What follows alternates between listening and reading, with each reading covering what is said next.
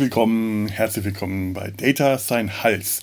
Heute kommt es dreckig. Herzlich willkommen, Ture, herzlich willkommen, Tobi. Hallo. Heute, heute, heute wird es dreckig, heute wird es Star dreckig. Ein feiner Scherz, den nur ein Franke so machen kann. Ich hätte auch sagen ich können. erst überlegen, was du uns damit sagen willst und wie falsch ich mich vorbereitet habe. Ja, für, für, sowas, für sowas muss man Franke sein. Es gibt wenige Dinge auf der Welt, äh, für die es gut ist, Franke zu sein. Politik schon mal nicht, aber um den blöden Witz da dreckig machen zu können, dafür darf man dann Franke sein. Ich hätte auch sternenflottig sagen können. Das ist ja so das Allgemeine. Äh, das, das, das Wort, das immer gerne benutzt wird. Aber ich glaube, heute passt das gar nicht, denn die Sternflotte existiert heute größtenteils nicht in der Folge, über die wir heute reden. Mhm. Ja, wir gehen heute auf sehr, bewegen uns auf sehr ausgetretenen Pfaden, wie wir in, äh, in einem vor, vor internen, internen Vorgespräch für diese Folge äh, festgestellt haben, weil wir reden heute über eine Folge aus Star Trek The Original Series, die schon sehr viele andere also gefühlt hat da eigentlich schon jeder Podcast, jeder Blog und jeder Trexperte drüber geredet. Und das machen wir natürlich auch, weil wir wollen dazugehören. Oder weil es ist ja blöd, am Pausenhof immer an der Seite stehen zu müssen. Und wir machen das bestimmt viel besser. Ja, sowieso, sowieso. Aber wir, äh, auch ausgetretene Pfade, weil wir uns heute äh, auf einen Planeten zurück, äh, zu einem Planeten zurückkommen, auf dem wir vor mehreren Folgen schon mal waren als wir über die Star Trek äh, Zeichentrickserie Das Zeitportal geredet haben. Und da kommen wir heute, also wir kommen auf den Planeten zurück. Kirk und Co. kommen da heute zum ersten Mal in der Folge City on the Edge of Forever. Ähm, bevor, bevor wir da hinkommen, will ich noch äh, eine kleine, äh, kleine Werbung machen für etwas, was äh, neulich für äh, Raumschiff Eberswalde falls ihr äh, wisst, was das ist. Das ist das kleinste äh, Star Trek Raum, ähm, äh, das kleinste Star Trek Museum Deutschlands. Das ist im schönen Ort Eberswalde, irgendwo in der, ich glaube, äh, irgendwo in der ostdeutschen oder, Norddeu oder norddeutschen Pampa. Sieht man mal, wie gut ich vorbereitet bin. Ein sehr charmantes. Hauptsache Pampa. Hauptsache Pampa, aber wirklich. Äh, ein, ein sehr charmantes Kellermuseum. Da ist im Keller eines Wohnhauses auf sehr, sehr wenig Raum eine der größten und umfangreichsten Star Trek-Ausstellungen, Star Trek-Sammlungen an Exponaten, an Sammlerobjekten, an Masken, an Modellen, an Plakaten, an was nicht allem äh, versammelt und der Betreiber dieses Museums, der ähm, Benjamin, Benjamin, wie heißt er? Ja, ich hab's doch hier. Benjamin Stöwe hat vor ein paar Tagen einen Livestream aus seinem äh, Museum gesendet. Ging über mehrere Stunden. Ich konnte mir leider nicht alles anschauen, weil ich an dem Tag Stimme Migräne hatte und immer nur so lange geguckt habe, wie ich es halt aushalten konnte. Aber da waren tolle Sachen dabei und den Stream kann ich echt nur empfehlen. Der äh, ist auf YouTube noch zu sehen. Ich verlinke den in den Show Notes. Er ist wirklich toll. Ganz, ganz besonders gefreut hat mich äh, ein äh, halbstündiges Interview mit drei äh, Fans, drei Frauen, die in den 80ern maßgeblich daran beteiligt waren, dass der vierte Star Trek-Film, Star Trek 4, zurück in die ähm, Vergangenheit, Gegenwart, scheiße jetzt. Äh, Geschichte, das, das liegt jetzt an, an der heutigen Folge. Eine der, ne? Auch eine der berühmten Zeitreise-Geschichten äh, aus, aus der. Zurück in die Star Trek 4. Zurück in die Gegenwart. Ja, vergangen? Ach, verdammt. Alle. Star Trek 4 The Voyage Home, sagen wir es einfach mal so. Und die waren maßgeblich daran beteiligt, nachdem die vor, äh, vorherigen Star Trek-Filme furchtbar schlecht synchronisiert äh, wurden, haben diese drei Frauen sich äh, durchgesetzt, ähm, sich an Leonard Nimoy, den Regisseur, gewandt und an Harv Bennett, den Produzenten, haben sich gegen alle Hindernisse durchgekämpft und waren dann äh, am Schluss an der Synchronfassung so stark beteiligt, dass die eigentlich die gesamte Dialog, äh, die ganze Synchronfassung neu geschrieben haben. Und äh, nach einigem Widerstand seitens des Synchronstudios ist dann auch deren Drehbuch komplett verwendet worden und äh, wieder mit dem richtigen Sprecher für Kirk und die anderen. Und äh, denen verdanken wir also, dass Star Trek 4 auch auf Deutsch ein sehr witziger und, ja, finde ich auch sehr guter Film ist. Und das hat mich auch sehr persönlich auch nochmal sehr gerührt, weil diese drei Damen aus ähm, aus Franken kamen und das hat mein Migräne gequältes Gehirn sehr, sehr besänftigt. Und für, für, für Star Trek 4 habe ich ja heute, ähm, ähm, wie es vielleicht die, die einen oder anderen schon gehört haben, die Titelmusik, die ich heute eingespielt habe. Das stammt aus Star Trek 4, das ist Hospital Chase. Das ist die Szene im Krankenhaus, an der Kirk und McCoy Chekhov entführen. Ach. Das ist die Musik, die da spielt. Ach. Auch, auch für Dr. McCoy, denn äh, der spielt ja heute auch eine wichtige Rolle. Für den ist das quasi auch. Und damit kommen wir dann jetzt. Also nochmal die Empfehlung: schaut euch den Stream aus Raumschiff äh, Eberswalde an, lohnt sich. Und wir kommen dann jetzt zur heutigen Folge: City on the Edge of Forever. Und Ture, du hast die Eckdaten und sagst uns, wie das auf Deutsch heißt. Fast. Fast. Griff in die Geschichte. ja, beinahe. eins zu eins ja. übersetzt, ja. Ja, immerhin ja. nicht Griff ins Klo. Das ist ja auch schon mal. Ja, ne, das ist, äh, es ist schwer, es nicht mitzudenken. naja, gut, ich meine, das machen wir ja heute auch so ein bisschen, die Folge mal dahin abzuklären, weil das gilt so als eine der beliebtesten und besten, wenn nicht überhaupt die beste Folge. Und wir wollen uns das heute auch mal so ein bisschen unter dem Aspekt anschauen, was kann die Folge, äh, verdient die diesen Status? Also Griff ins Klo. Ich glaube, es gibt keine einzige Folge, die den Status die beste Folge verdient. Davon gibt es einfach zu viele. Wahrscheinlich, ja. Ja. Aber ich glaube, also Griff ins Klo ist auch ein bisschen. Naja, das ist es nicht.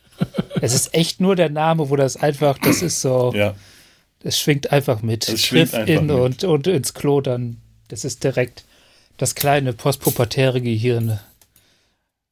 Absolut. Das, ja. denkt, das, das Gehirn denkt sofort mit. Das ist ein blöder Satz. Ja. Zum Wohl.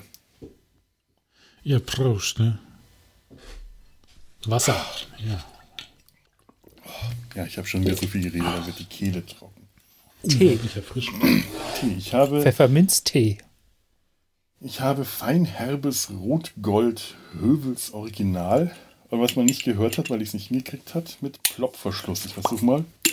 Nee, geht immer noch nicht. Naja. Also Pfefferminztee ist mehr so grüngold. Hm. Ja. Also meine Wasserflasche ist grün. Oh, das würde ich. Aber bin das, ich der Einzige, das, der, schon wieder, das sich hier betrinkt? Das ist ja traurig. Du betrinkst dich ja. mit deinem Bier? Das ist wiederum wahr, ja. Das muss ab und zu mal sein, ja. Ja, aber äh, sich betrinken mit einem Bier, das, das, ist, da ist was dran. Das ist ja. Äh, also wenn das Bier groß genug ist, kann man sich auch an einem Bier betrinken. Bier, ja, so ein bisschen, sagen wir mal. Seien wir gnädig, ich betrinke mich ein kleines bisschen. Okay, Ture, ähm, wie sind denn die Eckdaten der Folge? Ja, ich weiß jetzt gerade, warum ich das keine gute Idee fand. Jetzt muss ich lauter Namen falsch vorlesen. Aussprechen. Also die Folge kam am 6. April, meinem Geburtstag, aber nicht meinem hey. Geburtsjahr. Uh. 6. April 1967 äh, in den USA raus und ich wusste gar nicht, dass die Scheiße so lange gedauert hat, bis sie bei uns aufgeschlagen hat. Bei uns wurde sie ausgestrahlt am 18. Januar 1988. Ja, das ist eine von den. Das kommt mir aber auch verdammt spät vor. Ja, ja das ne? ist also. ja in zwei Schüben. Das äh, kam ja zuerst im ZDF und dann äh, sehr viel später äh, in einem zweiten Schwung äh, auf Sat 1. Ich sehe das hier gerade, also ich habe gerade die komplette Liste der Staffel. Das ist ja vollkommen durcheinander. Ja, ja. Also ja die erste Folge gewesen, kam, das, ja. ja. also irgendwie die erste Folge 1987 Erstausstrahlung, zweite Folge 74 Erstausstrahlung. Meine Fresse. Jo, ist die äh, vorletzte Folge der ersten Staffel. Mhm. Wir sind kurz bevor Chekhov vom Klo kommt. die längste Sitzung der Fernsehgeschichte. Und jetzt, jetzt wird es englisch peinlich. Äh, peinlich englisch. Regie war, ist von Joseph Pefney. Ja, ja, der Joseph ja. Pefney, über den wir ja. schon äh, im Vorgespräch gelästert haben. Wenn wir den nicht erwähnen, dann werden seine Enkel ja. uns äh, den, den Arsch wegklagen. Ihr wollt Eckdaten, ihr kriegt Eckdaten. Ja. Drehbuch von. Aber da, da, das, das hat ja durchaus rele inhaltliche Relevanz. Ja. Drehbuch von Harlan Elson. Ja. Elson? Harlan, El Harlan Ellison. Es ist ein Mann. Harlan Ellison ist ein Mann. Harlan, das ist tatsächlich Harlan sehr Kind. wichtig für die Folge, ja. Produktion Jean L. Kuhn. Und Musik Alexander Courage. Ah. Ja. Das ist der mit der Mutter, ne? Ja. Ich habe mir die Folge, weil ich äh, total verpeilt hatte, dass wir heute aufnehmen und nicht morgen, gerade nochmal mit 1,4-facher Geschwindigkeit angeschaut, damit ich das hier zu der Aufnahme hinbekomme. Du kannst die Folge doch gar nicht mehr ernst nehmen. Das ist auch schwer gewesen. Also ja. es ging, ich habe mich so gesteigert von 1 auf 1,1 auf 1,2 auf 1,4. Kann es vielleicht sogar sein, dass wir darüber gesprochen haben, das am Mittwoch aufzunehmen, weil ich auch bis gestern fest davon überzeugt war, dass es Mittwoch war, bis ich in den Kalender geguckt habe. Kann sein, ja. ja. Ich weiß gar nicht, was wir für Wochentage haben. Aber äh, erst, wir erst haben dann am Schluss den Tag die, nach gestern. Erst dann am Schluss die Musik gespielt hat auf 1,4-facher also, Geschwindigkeit, da habe ich dann wirklich ja. einen Lachkrampf bekommen, weil das war zu schön. Es gibt ja da eine Stelle in der Folge, in der Kirk Klamotten klaut. Und da ist mir jetzt auch erst aufgefallen, weil ich es irgendwo gelesen hatte und dann nie darauf geachtet habe, dass da tatsächlich das Star Trek-Thema in einer Comedy-Version gespielt wird. Das ist total drollig. Echt? Das habe ich gar nicht. Ist da dir jetzt eine 1,4-fachen Geschwindigkeit aufgefallen? Ja, ja. Wird glaub, das also da vielleicht eine 1,4-fachen äh, ich noch bei 1,1-facher oder 1,2-facher. Ja. Aha. Ich schaue mir das dann anschließend auch nochmal in der 0,5-fachen Geschwindigkeit so zum Ausgleich dann an. Eine gute Also Moment, Moment, du hast eine 1,4-fachen Geschwindigkeit geschaut, weil du keine Zeit hattest, um dann nochmal langsamer zu schauen? Nee, das mache ich dann nach der, nach der Aufnahme. Zum, zum, so nach der Aufnahme. Zum Einschlafen, zum Ist das dann so eine Art Geschwindigkeitskarma? Genau. Ja. Damit ich dann dabei einfach schön wegdämmern kann, ins Koma fallen kann. Na ja. denn. Ja, ähm, Tobi, du hattest die, den, den unglaublichen Inhalt. Inhalt, ja. Die Enterprise befindet sich im Orbit eines Planeten und äh, wird dort von Zeitverschiebungswellen erfasst. Finde ich ein schönes Wort. Äh, durch diese Wellen wackelt das Raumschiff und eine Konsole explodiert und Zulu wird dadurch verletzt. Pille kommt zur Behandlung auf die Brücke. Das Schiff erfährt wieder eine Erschütterung und Pille rammt sich dann, nachdem er vorher Zulu geheilt hat, die Spritze mit diesem super krassen Medikament Cordrazin in den Leib. Die geringe Dosis gereichte für Zulu zur Heilung. Die massive Überdosis bei Pille führt allerdings zu Hysterie, Wahnsinn und Verfolgungswahn. Pille rennt da durch, äh, schreit dann, ich, ihr bringt mich um und sowas, ähm, rennt durchs Schiff, versteckt sich und beamt sich dann auf die Oberfläche des Planeten und zwar ganz zufällig genau an die Stelle, äh, von der diese Zeitverschiebungswellen ausgehen, wie das halt so das temporäre so ist, Psychopathen ja. halt so machen. Die können dann das alles. Ähm, so, das führt dann natürlich dazu, dass ein Außenteam äh, um Kirk und Spock ihm hinterher beamt und äh, ja, dann kommen sie halt auch an die Stelle und finden da ein ringförmiges Zeitportal. Das Portal kann, wie es sich für normale Portale halt so gehört, sprechen und stellt sich halt als Hüter der Ewigkeit vor. Äh, dieses Portal naja, funktioniert so ein bisschen wie ein Fernseher äh, und zeigt in äh, mehrsekündigen, unkontrollierten, aber sich wiederholenden Rhythmus den Zutritt zu verschiedenen Epochen der Vergangenheit und sagt, oh ja, da kann man reingehen, das ist dann ganz toll und so weiter und so fort. Äh, zwischenzeitlich erwischen sie auch Pille, der äh, entwischt dann aber auch, weil er sich losreißen kann und hüpft dann das Portal unkontrolliert in irgendeine Zeit. Und dort schafft er es, dass die Zeit sich dermaßen verändert, dass zum Beispiel die Enterprise nicht mehr existiert. Was dann von der Crew auf dem Planeten als nicht so angenehme Situation empfunden wird. So, die überlegen dann, was man dann machen kann und äh, quatschen dann auch noch ein bisschen mit dem Zeitportalmeister und schaffen es dann jedenfalls äh, bei einem Rhythmus in das Portal zu springen, dass sie relativ nah an dem Zeitpunkt und Zeitort ankommen, wo Pille war, um halt den Schaden zu beseitigen, den er mit seinem Eingriff dort äh, getan hat. So, die treffen dann ungefähr eine Woche vor Pilles Ankunft in einer nicht näher benannten amerikanischen, US-amerikanischen Stadt zur Zeit der Weltwirtschaftskrise in den 30er Jahren ein. Und äh, um sich dagegen anzupassen, um Spocks Ohren zu verstecken, müssen sie erstmal Kleidung klauen und betäuben dann noch den Polizisten, was man halt in der Zeit so alles macht. Also mit Spocks super Killergriff. Dann treffen sie auf die Sozialarbeiterin Edith Kieler. Wer das spielt, sagen wir nachher. Äh, und die betreibt eine Armenmission. Also die beiden brauchen natürlich Geld und fangen dann also, und Obdach und fangen an bei ihr zu arbeiten und mit dem Geld finanzieren sie Spocks äh, Bastelhobby. Der will nämlich seinen Tricorder so umbauen, dass er damit so ein bisschen die Zeit vorwärts und rückwärts lesen kann. Was ich mir auch logisch vorstellen kann.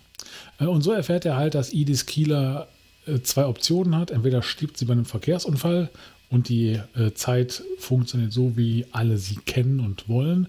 Oder ähm, na, sie lebt halt weiter und äh, ja, greift dann halt als Friedenstante in die Geschichte ein und es gibt keinen Zweiten Weltkrieg, genau gesagt, die Deutschen gewinnen. Und das hängt halt davon ab, wie Pille sich dann da so verhält.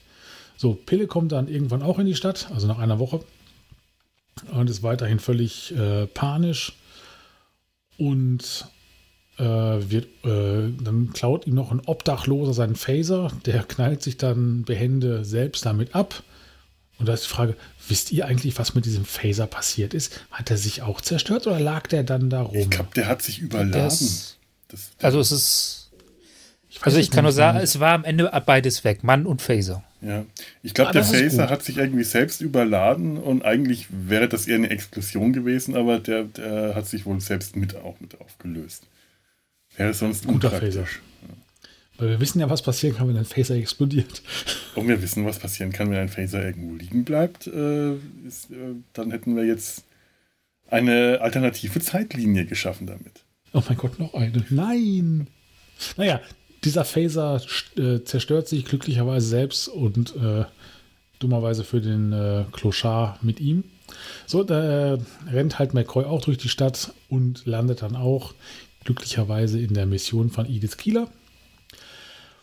So, jetzt muss ich mal gucken, was ich hier geschrieben habe. Äh, genau. Und äh, Spock und Kirk, oder Spock findet heraus, dass McCoy durch sein Erscheinen Edith Kieler vor einem tödlichen Verkehrsunfall bewahrt hat. Und das führte dann dazu, dass die gute Frau halt weiterlebte und äh, im Rahmen einer Friedensbewegung halt damit verhinderte, dass die USA in den Krieg gegen die Deutschen eintreten. Dadurch hätten dann die Deutschen äh, Zeit gehabt, die Atombombe zu entwickeln und den Zweiten Weltkrieg gewonnen. Das ist natürlich eine Realität, die man sich nicht so wünscht. Also müssen halt dafür sorgen, dass Pille sich nicht so einmischt. Äh, wie es sich gehört, verliebt sich natürlich Kirk auch wieder in die gute Frau. Ist ja eine Frau und ist im Weltall. Obwohl, normalerweise steht er ja mehr so auf Außerirdische, aber ist ja auch egal. Äh, naja, und dann äh, sorgen sie halt dann dafür, dass äh, Edith Kieler letztendlich, wie es sich gehört, sterben muss.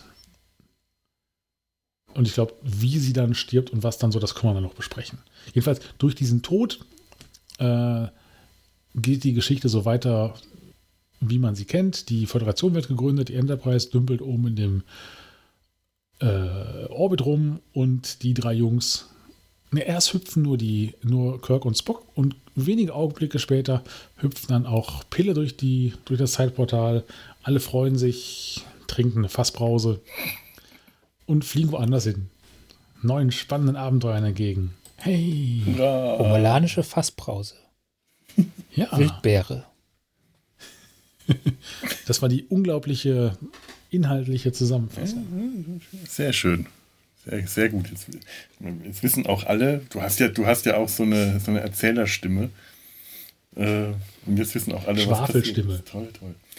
Es gibt von dem Drehbuch ähm, Also Harden Ellison äh, ist ein, äh, auch ein, ein renommierter Science-Fiction-Autor gewesen, auch äh, durchaus auch ein, einer, der polarisiert hat mit seinen, Arbe mit seinen Arbeiten. Und der war sehr unglücklich, wie sich das mit dem Drehbuch entwickelt hat. Das mhm. musste mehrfach umgeschrieben werden, äh, weil Gene Kuhn und Gene Roddenberry, der äh, große Vogel der Galaxis, die waren da sehr unglücklich. Also sollte Harlan Ellison das Drehbuch überarbeiten. Das hat er gemacht. Die waren immer noch unzufrieden. Dann hat Gene Kuhn sich rangesetzt, hat das überarbeitet. Die waren immer noch unzufrieden. Dann wurde DC Fontana, Dorothy Fontana, die Skripteditorin war zu der Zeit, dran gesetzt, das Ganze nochmal neu zu schreiben. Und dann am Schluss hat sich nochmal Gene Roddenberry dran gesetzt und das Ganze überarbeitet. Die Grundgeschichte ist immer noch die von Harlan Ellison, aber vom Originalskript sind äh, zwei Sätze übrig geblieben. Aber since before your sun burned hot in space, since before your race was born. Und der zweite Satz, time has resumed its shape. Da war der, also, also altlich alles Texte vom, äh, vom Guardian. Tor. Ja. ja. Und da war der halt nicht besonders glücklich darüber und wollte dann auch das Ganze unter seinem Pseudonym äh, dann also nicht also als Pseudonym genannt werden, weil aber bekannt war, dass äh, wenn Harlan Ellison seinen, ich weiß jetzt nicht, welcher, welchen Namen er dann, dann üblicherweise benutzt hat, aber es war immer derselbe und es war bekannt, wenn er dieses Pseudonym benutzt, dann ist der sehr unzufrieden mit der Produktion gewesen und dem Studio. Und das wollte das Studio nicht, weil das ein schlechtes Licht auf sie geworfen hat. Also haben sie sich geweigert und äh, haben halt written bei Harlan Ellison. Deswegen wird der als Drehbuchautor genannt. Was ich aber gefunden habe, und ähm, wir haben in der Folge haben wir wieder ein bisschen Bücherregal und ich verteile die jetzt mal so über die Folge. Ich kann ein paar schöne Bücher vorstellen. Das Originalskript das Originalskript von Harlan Ellison hat als Grundlage für einen Comic gedient, für eine Graphic, Graphic Novel. Harlan, Harlan Ellison's City on the Edge of Forever, The Original Teleplay. Von, ähm, na, ich hab, muss mal schauen, ich hab's hier, dummerweise habe ich es mir notiert, um sich reinschauen, wie die Namen. Ähm, mit äh, Adaption, also umgeschrieben für den Comic äh, von Scott und David Tipton und gemalt, also wirklich, das, sind, das ist gemalt von äh, J.K. Woodward. Das sind fantastisch, ist ein fantastischer Comic, der ist fantastisch äh, gestaltet.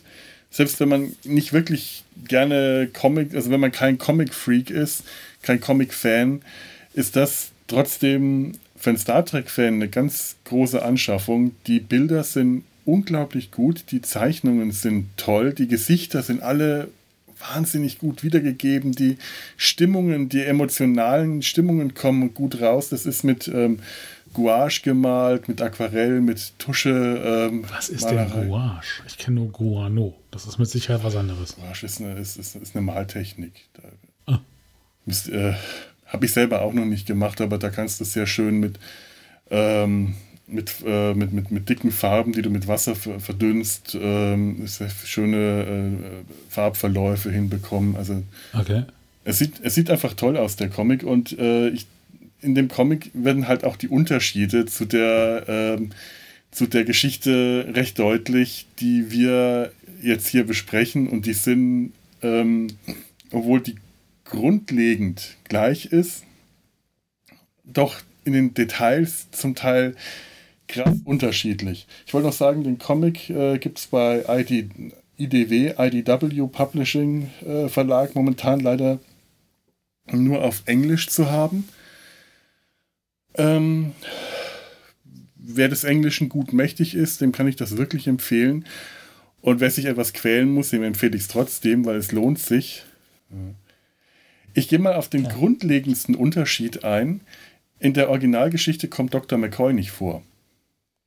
Ach. Die, Sondern? Ähm, es ist, wer da in die Vergangenheit springt, ist ein Drogendealer, ein äh, äh, Lieutenant Beckwith, ein Mitglied der Mannschaft, der äh, psychedelische Drogen an andere Besatzungsmitglieder vertickt und droht aufzufliegen äh, dann einmal durchs Schiff stürmt, ein paar Leute niederschlägt und sich auf den Planeten runterbeamt. Äh, Kirk, äh, Spock, Janice Rand, die in der Ach. Folge im Fernsehen auch nicht vorkommt. Das ist die blonde Yeoman von Kirk, die ja zu der Zeit schon lange nicht mehr in der Serie war, weil die Schauspielerin äh, geschasst worden ist. Auf sehr unschöne Weise damals. Wie hieß sie denn? Namen vergessen, schade. Ja, der Yeoman. Äh, ähm, und noch ein paar andere beamen runter auf äh, den Planeten, verfolgen äh, Beckwith. Es kommt zu einem Gemenge. Beckwith springt durch den äh, durch das Portal. Also da komme ich später alles nochmal so ein bisschen dazu, was da noch so große Unterschiede sind. Und dann beamen sie die anderen erstmal zurück aufs Schiff, um dann festzustellen, dass das Schiff äh, von Raumpiraten geführt wird, nicht mehr die Enterprise, sondern die Condor ist. Sie müssen sich im ähm, Transporterraum verschanzen äh, um gegen diese Raumpiraten, äh, die sie fertig machen wollen, äh, die Stellung zu halten. Also Rand, Janice Rand wird beauftragt, die Stellung zu halten, weil sie die ranghöchste äh, äh, dieser, dieser, äh, dieses Landing-Teams ist, wenn Kirk und Spock wieder runter auf den Planeten beamen um den den Rücken frei zu halten. Und Kirk und Spock beamen dann wieder runter, um äh, weiter vorzugehen, wie wir das auch in der Geschichte kennen, mehr oder weniger. Okay. Mhm. Und das ist dann eben auch am Ende nicht McCoy, sondern äh, Beckwith, der Drogendealer, der äh, Edith Keeler davor retten will, zu sterben und damit äh, droht die Geschichte zu ändern. Auch da ich kommen wir gleich noch später diese Variante des Drehbuchs oder der Geschichte eigentlich spannender. Schon, ja. Weil sie halt auch nicht so weich, was heißt weichgespült, aber nicht so, so klassisch, klassisch nett ist, ne? Ja, der eigentlich gute Arzt, äh, sondern da kommt dann halt so ein Halunke dann schon vor und mhm. äh, mit einem eher düsteren Paralleluniversum statt oder äh, alternativen Realität statt Enterprise ist einfach nur weg. Ja, äh, also, vor allem allein, dass das ein Drogendealer auf der Enterprise ist, das ging ja gegen alles, was Rottenberry gewollt hätte. Das muss ja eine heile, ja. heile Welt sein. Das ist das Utopia des 23. Jahrhunderts. Da hätte sowas wie äh, Drogenmissbrauch äh, überhaupt und Kriminalität äh, sowas schon mal gar nicht und auch auf keinen Fall innerhalb der Besatzung. Da war der strikt dagegen. Aber auch der Umstand, dass am Schluss äh, das kann man ja, das, das nehmen wir schon mal vorweg an der Stelle. Wir gehen ja eh jetzt nicht unbedingt chronologisch vor, haben wir schon lange nicht mehr gemacht. Ähm, ist es ja so, McCoy will Edith Keeler retten, weil er sieht, dass die mitten auf der Straße steht, während ein Lastwagen ankommt und äh, sie den Lastwagen nicht sieht und sie in Gefahr gerät, überfahren zu werden und genau das dann auch passiert. McCoy wäre auf sie zugerannt, hätte sie weggezogen und hätte dadurch die Geschichte verändert. Und in der ja. Folge, in der TV-Folge, ist es Kirk, der McCoy dann zurückhält und Edith Keeler sterben lässt, obwohl das für ihn das schlimmste Opfer bedeutet. Äh, in, in der Originalgeschichte. Was ich sehr gut gespielt fand. Also das fand ich sogar von Kirk oder von Shatner, äh, ja. Äh, von, von Shatner gut gespielt. Also äh, Großartige Szene. Es gibt da so ein paar Un Ungereimtheiten am Anfang dieser Szene, aber äh, das ist toll. Also sowieso, ja. Da sind äh, von Shatner, Nimoy und Joan Collins, das haben wir glaube ich noch gar nicht gesagt. Edith Keeler das haben wir noch nicht erwähnt, nein. Wird von Joan Collins, Denver Clan und so äh, äh, gespielt. Das Biest. Das Biest. Ja, aber hier ja nicht. Und äh, hier nicht, toll gespielt. Aber wie gesagt, äh, im Comic ist es äh, Beckwith, der dazukommt, sie retten will also der Drogendealer, eigentlich ein Verbrecher, der aber aus dem Reflex heraus sieht, äh, er ist ja zwar ein Drogendealer, aber er ist kein Mörder. Äh, das Gute in ihm äh, kommt aus dem Reflex heraus, er will die Frau retten. Kirk sieht das, ist aber in dem Moment erstarrt, der kann nicht handeln, das, das schafft er nicht. Der ist in so einem Konflikt, dass er, ähm, dass es zu schnell geht und er nicht, er nicht, er nicht reagieren kann. Und Spock springt nach vorne, reißt Beckwith zur Seite und Edith Keeler wird vom Laster überfahren. Und das war etwas, was äh, Roddenberry auch nicht wollte. Ähm, es sollte Kirk sein, der das verhindert. Weil er nicht wollte, okay. dass der Held der Geschichte so schwach rüberkommt. Der musste der aktive Part sein, der, äh, was ich auch ehrlich gesagt ganz gut finde, ganz richtig, weil in der kurzen Zeit, in der du sowas gezeigt bekommst, musst du ähm, das ein bisschen plakativ gemacht bekommen. Es ist einfach, aber der Held muss derjenige sein, der am Schluss sein, äh, sein, sein mit sich kämpft und äh, zu der Überzeugung kommt für das größere Gute und so muss äh, hier das, das äh, Wohl der Einzelnen wiegt weniger als das Wohl der vielen. Das, was Spock ihm im zweiten Film gesagt hat, das Kirk aber zu dem Zeitpunkt schon längst gewusst hat. eh, der zweite Kinofilm. Ja, äh, im zweiten Kinofilm ist ja eh, äh, Kirk sagt, ja, ich habe nie, äh, mich nie mit dem Tod auseinandergesetzt, weil er den Kobayashi Maru-Test nicht, äh, nicht richtig abgeschlossen hat, sondern beschissen hat. Hallo? Der hat sich, äh, der hat seinen Bruder im Lauf der Serie verloren, der hat Edith Kieler sterben lassen. Äh, der hat auch das Prinzip, das Wohl des Einzelnen wiegt weniger als das Wohl der vielen hier instinktiv, äh, er hat das verstanden und danach gehandelt. Und das haben sie im zweiten Kinofilm scheinbar alles vergessen gehabt. Ja, wer weiß, was die vorher geraucht haben. Ne? oh, ein Bleistift. In die Nase. es hat gerade so ausgesehen, als hätte Felix äh, Tobi eine Flasche übergereicht. ja, zurück. Perfektes Teil. Ja, falsch. Danke.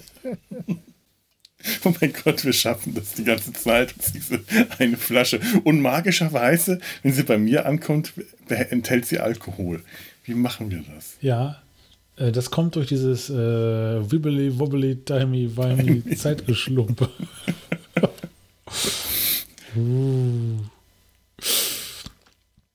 Ja, so wird aus Wasser Alkohol. Was auch sonst. Wenn Wasser vergehrt, wenn man zu sehr kocht, wird es Alkohol. Sag mal, ist euch, äh, weil wir gerade bei Alkohol sind, am Anfang der Folge Scotty aufgefallen, was für eine Pfeife das ist? Scotty ist in der ersten, ganzen ersten Staffel eine Pfeife. Nur weil er sich am Tresen festhält? Scotty ist eigentlich in der ganzen Serie eine Pfeife. Das ist der wahrscheinlich äh, kompetenteste Techniker. Aber ich habe ja sowieso die Theorie, dass Kirk von lauter, mit Ausnahme von Spock und McCoy, von lauter Vollpfosten in seiner Mannschaft umgeben ist.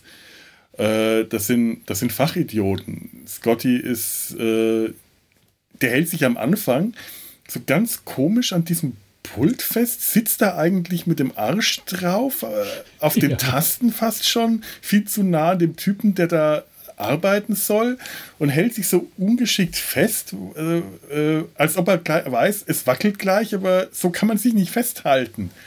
Aber ich, vor allem, warum ist der auf der Brücke? Der ist der Chefingenieur, ja. Warum biebt der mit Ingenieur im Maschinenraum oder so? Warum biebt der mit runter? Ja, wenn du da unten, selbst wenn man da unten einen Techniker gebraucht hätte, der hätte ja noch nicht mal seine, seine Werkzeugtasche oder sowas dabei. Warum? Weil der gerade eben bewiesen hat, wie, er, äh, wie, wie unfähig er war, McCoy festzuhalten. Das aber das, das, auf Kons das sich auf Konsolen setzt, hat eine große Tradition. Ich möchte nicht wissen, wie viele äh, Warp-Kern-Schmelzen Riker schon ausgelöst hat, weil er seinen Hintern wieder auf einer Konsole packt. Ja, allerdings. äh, wenn nicht Riker, dann eben Scotty. Ja. Mein Gott, äh, Will Riker, der legitime Erbe von Scotty. Schrecklich. Oh, deswegen haben sie die Farben gewechselt. Nur deswegen. Ja. ja. Aber äh, ich meine, nachdem Sulu diesen Unfall hat, Kirk rennt zu Sulu, der, der, der die, die, die Sekretärin der Yeoman äh, rennt zu Sulu und Scotty rennt an Sulu vorbei, setzt sich an Steuer. Okay, ist in Ordnung. Das der erfüllt Sinn. seine Pflicht. Kann ich, ja, kann ich mit muss, leben. Muss ja weitergehen. Muss ja weitergehen. Schiff. Kann ich mit ja. leben, auch wenn es herzlos wirkt. Ja, ah, ja, aber das ist, ist, ist, so musst du, also sowas brauchst du in den Situationen, dass irgendjemand dann noch dafür so die, die Knöpfe bedient und auf die Bildschirme schaut. Ja, aber dann ja. kommt McCoy an, äh, verabreicht Zulu die Injektion und äh, beim, bei der nächsten äh, steht an, neben Scotty am, äh, am Pult des Steuers Und bei der nächsten Erschütterung rammt er sich das Ding selber in den Bauch. Okay, da hätte auch Scotty nichts machen können. Aber Scotty sitzt generell die ganze Zeit daneben und glotzt ihn einfach nur an. Der sitzt da, glotzt ihn an, auch so unbeteiligt. Was ist jetzt los? Was soll ich machen? Und in, der hält auch McCoy, als der schon rumbrüllt, nicht irgendwie fest. Der hätte ja nur aufstehen müssen. Der sitzt, der saß in Greifweite neben ihm. Und erst als McCoy losrennt und auf der anderen Seite des Geländers ist, dann springt Scotty auf, um ihn festzuhalten. Und zwar rennt er auf das Geländer zu, quasi so in dem Moment, ja, jetzt kann ich, jetzt ist ein Geländer zwischen uns, jetzt kann der böse Mann mir nichts mehr tun. Ja. Und den nehmen sie mit runter auf den Planeten, um McCoy zu fangen. Warum? Der ist ja, Der hat den Rothemd. Vielleicht hätten sie ihn sterben lassen wollen, aber es hat ja nicht funktioniert. Ja. Also ich hätte es auch so gemacht, weil, weil er war ja eindeutig bissig zu dem Zeitpunkt, McCoy. Ja, und so kann man immerhin sagen, ich ja. wollte es ja probieren, aber äh, da war ja ein Geländer zwischen uns. ich hätte ja davor, dass es ja eigentlich auch gar nicht, also dafür haben sie ja die, die anderen Rothemden für. Ich, ich glaube auch, die haben Scotty einfach nur wegen der Farbe des Hemd, vom Hemd mitgenommen. Ja. Aber der Sicherheitschef war ja auch nicht sehr aktiv, ne? Ich glaube, die haben den mitgenommen, weil so ein paar Zeilen gesagt werden mussten, wofür sie nicht dann nicht nochmal extra wieder jemanden äh, casten wollten oder so. Ja, Zum Beispiel, sie sind doch gerade erst, das stimmt. Ja, aber sie hat die Uhura auch. dabei und äh, Uhura kriegt eh viel zu wenig zu tun und ich, ich, ich freue mich über jede, jeden Satz, den sie hat, weil, weil, weil Uhura einfach toll ist. Tolle Schauspielerin, ja. Michelle Nichols und äh, die hatte halt auch so ein paar Zeilen dadurch, aber die wirkte eigentlich nur verängstigt. Wie ja, halt und Frauchen das, das, so, so das ist aber auch wieder so dieser, dieser typische Star Trek-Fall, wo, wo einfach mal die ganze Brückencrew mit irgendwo hingenommen wird, aus Gründen. Ja. Und es bleibt ja nie einer von den höheren Offizieren zurück. Also, was heißt hier nie, aber also, selten. Ja. Die drei wichtigsten sind meistens dabei. Ja. Kirk, Spock und McCoy. Du, du, du, kennst das jetzt durch das Comic besser. Kann das sein, dass es einfach noch so ein Artefakt aus, aus der Ursprungsgeschichte ist? Nee, nee. Also im nee. Comic ähm, ist, spielt Scotty überhaupt keine Rolle, glaube ich. Ich muss gerade ja. mal reinschauen, ob Scotty in dem ersten Landeteam mit dabei ist. Nee, ist er nicht. Das sind einfach nur Rothemden-Sicherheitsleute, macht ja auch mehr Sinn. Und eben Janice Rand, warum auch immer, aber ähm, warum auch nicht. Sie ist ja quasi, die ist, was ist die, Yeoman, ist sie Offizierin oder Unteroffizierin?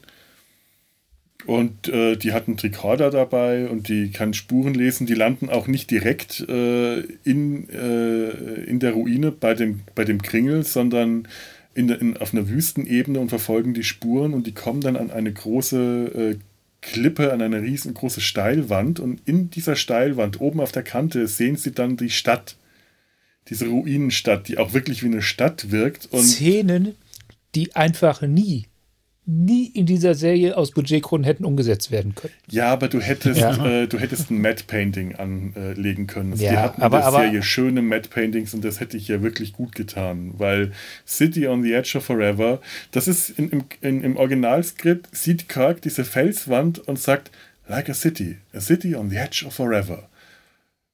Und das hat hier gefehlt das hat ja einfach gefehlt, diese Stadt am Rande der Ewigkeit. Äh, das, ist, das ist diese Stadt mit dem Zeitportal und eben das New York in den 30ern, was durch diesen Griff in die Geschichte ja auch zu einer Stadt am Rande der Ewigkeit wird. Das ist diese Dualität, die äh, Harlan Ellison da so im, im, im, äh, im Kopf hatte. Und das geht ja. in der TV-Folge komplett verloren, finde ich. Da macht Griff in die Geschichte tatsächlich mehr Sinn aber, ja. aber in der Hinsicht ist die Dualität äh, tatsächlich noch da im Sinne von dem, was wie stark es beide zurückreduziert wird wurde. Ich meine, hier siehst du ja sehr wirklich, dass du nur einen Raum hast mit einer bunten Wand. Ja. Also es ist schon sehr klar, wie eng das da alles ist im mhm. Studio. Und New York ist, ist total provinziell. Das ist eine Kleinstadt. Du siehst einmal. ist, das denn tatsächlich, ist das denn tatsächlich New York oder ist das? Ja, es wird, wird habe ich mich auch gefragt, aber beim zweiten Mal sehen, es wird gesagt, dass es New York mhm. ist.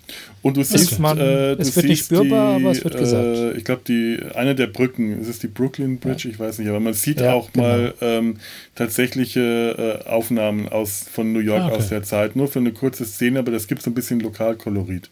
Aber streng genommen ist es fast bedeutungslos, dass es New York ist. Es hätte jede beliebige Es war wichtig, dass es ja, eine amerikanische ich hatte, Großstadt ich hatte Chicago ist. im Kopf irgendwie. Ähm, Chicago sollte es tatsächlich ursprünglich sein. Ich, okay. ich finde ja. das auch nach, das hat schon so ein bisschen Blues Brothers Flair da. Ja, ja. Aber äh, es ja. ist nicht mal jetzt hier in dem äh, Originalskript ist es Chicago. Also das war ganz am Anfang mal Chicago gedacht, aber auch hier in dem Comic ist es bereits New York. Okay. Sweet Home Chicago, ja. Die Blues Brothers. Äh, ja, und da, aber es ist halt auch eine richtige Stadt und hier hast du halt nur so ein paar Ruinen, so ein paar römische Säulen, die finde ich äh, keinen Sinn für mich ergeben und so ein ja. paar krüppelige Felswände.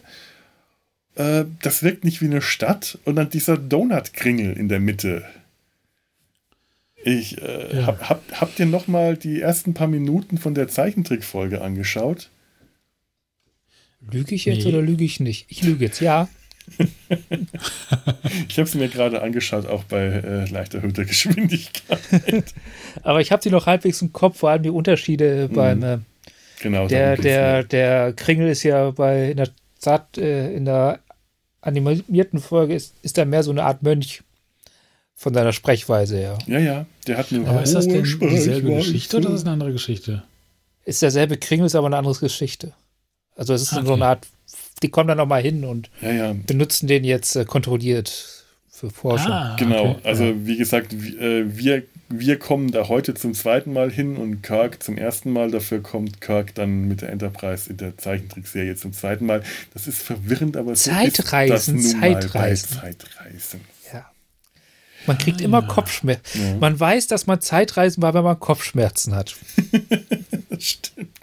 Dann hatte ich neulich keine Migräne, sondern ich war Zeitreisen. Ja. Ist auch schön, was man so in der äh, Corona-Zeit so machen kann. Zeitreisen. Und jetzt kann ich mal richtig kitschig werden. Wir reisen doch immer in der Zeit. Uh. Uh, bloß, bloß immer nach vorne.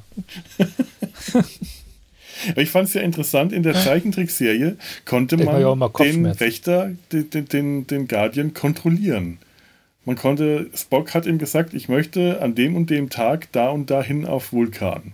Und das wurde Wobei, dann eingestellt und dann blieb das da auch. Äh, aber das sagt er ja auch zum Schluss, ne? Benutzt mich. Hier, komm, peitscht mich aus, gib mir Kringelnamen. gib mir Städtenamen, jawohl. Ja, aber hier also, müssen die das ja auf schneller Geschwindigkeit durchlaufen lassen ja. und äh, können das überhaupt nicht verlangsamen, nicht, nicht anhalten.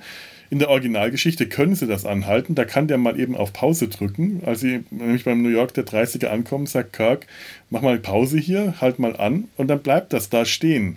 Und deswegen kann dann äh, Lieutenant Beckwith auch da durchspringen. Da ist es auch kein Kringel, sondern es ist eine große Felswand, so eine Art Eiswand, in der auch nicht eine Stimme, eine körperlose Stimme, sondern mehrere alte Männer, die auch ein bisschen aussehen wie Teil dieser Felswand projiziert werden und die Guardians dann sind. Und äh, wenn man da durchspringt, Superman. dann sieht man so diesen Regenbogeneffekt, den man noch aus äh, Star Trek The Motion Picture vom Plakat her kennt.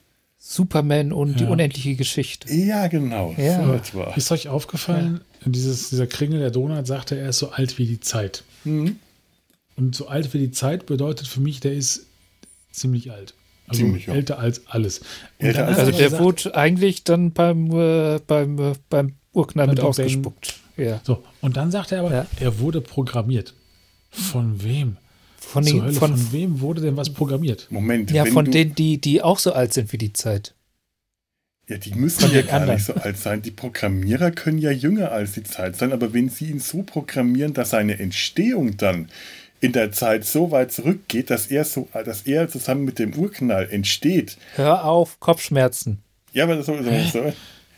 Also, darf, ich, darf ich eine einfachere Lösung anbieten? Er ist nö. so alt wie die Zeit und ist mit rausgeploppt, aber er war die ganze Zeit unprogrammiert. Du weißt schon, wie ein Computer, der, der sagt, bitte legen Sie, bitte Ach, installieren Sie ein Betriebssystem draufgepackt. Genau. Ja, aber wer hat ihn denn dann ah. programmiert? Beim Urknall gab es niemanden, der ihn Ja, der war halt die ganze. Zeit unprogrammiert, auch, bis jemand kam. Erst vor drei Wochen aber der ist doch nicht mit dem Urknall ja. zusammen entstanden und dann hat ihn der liebe Gott programmiert.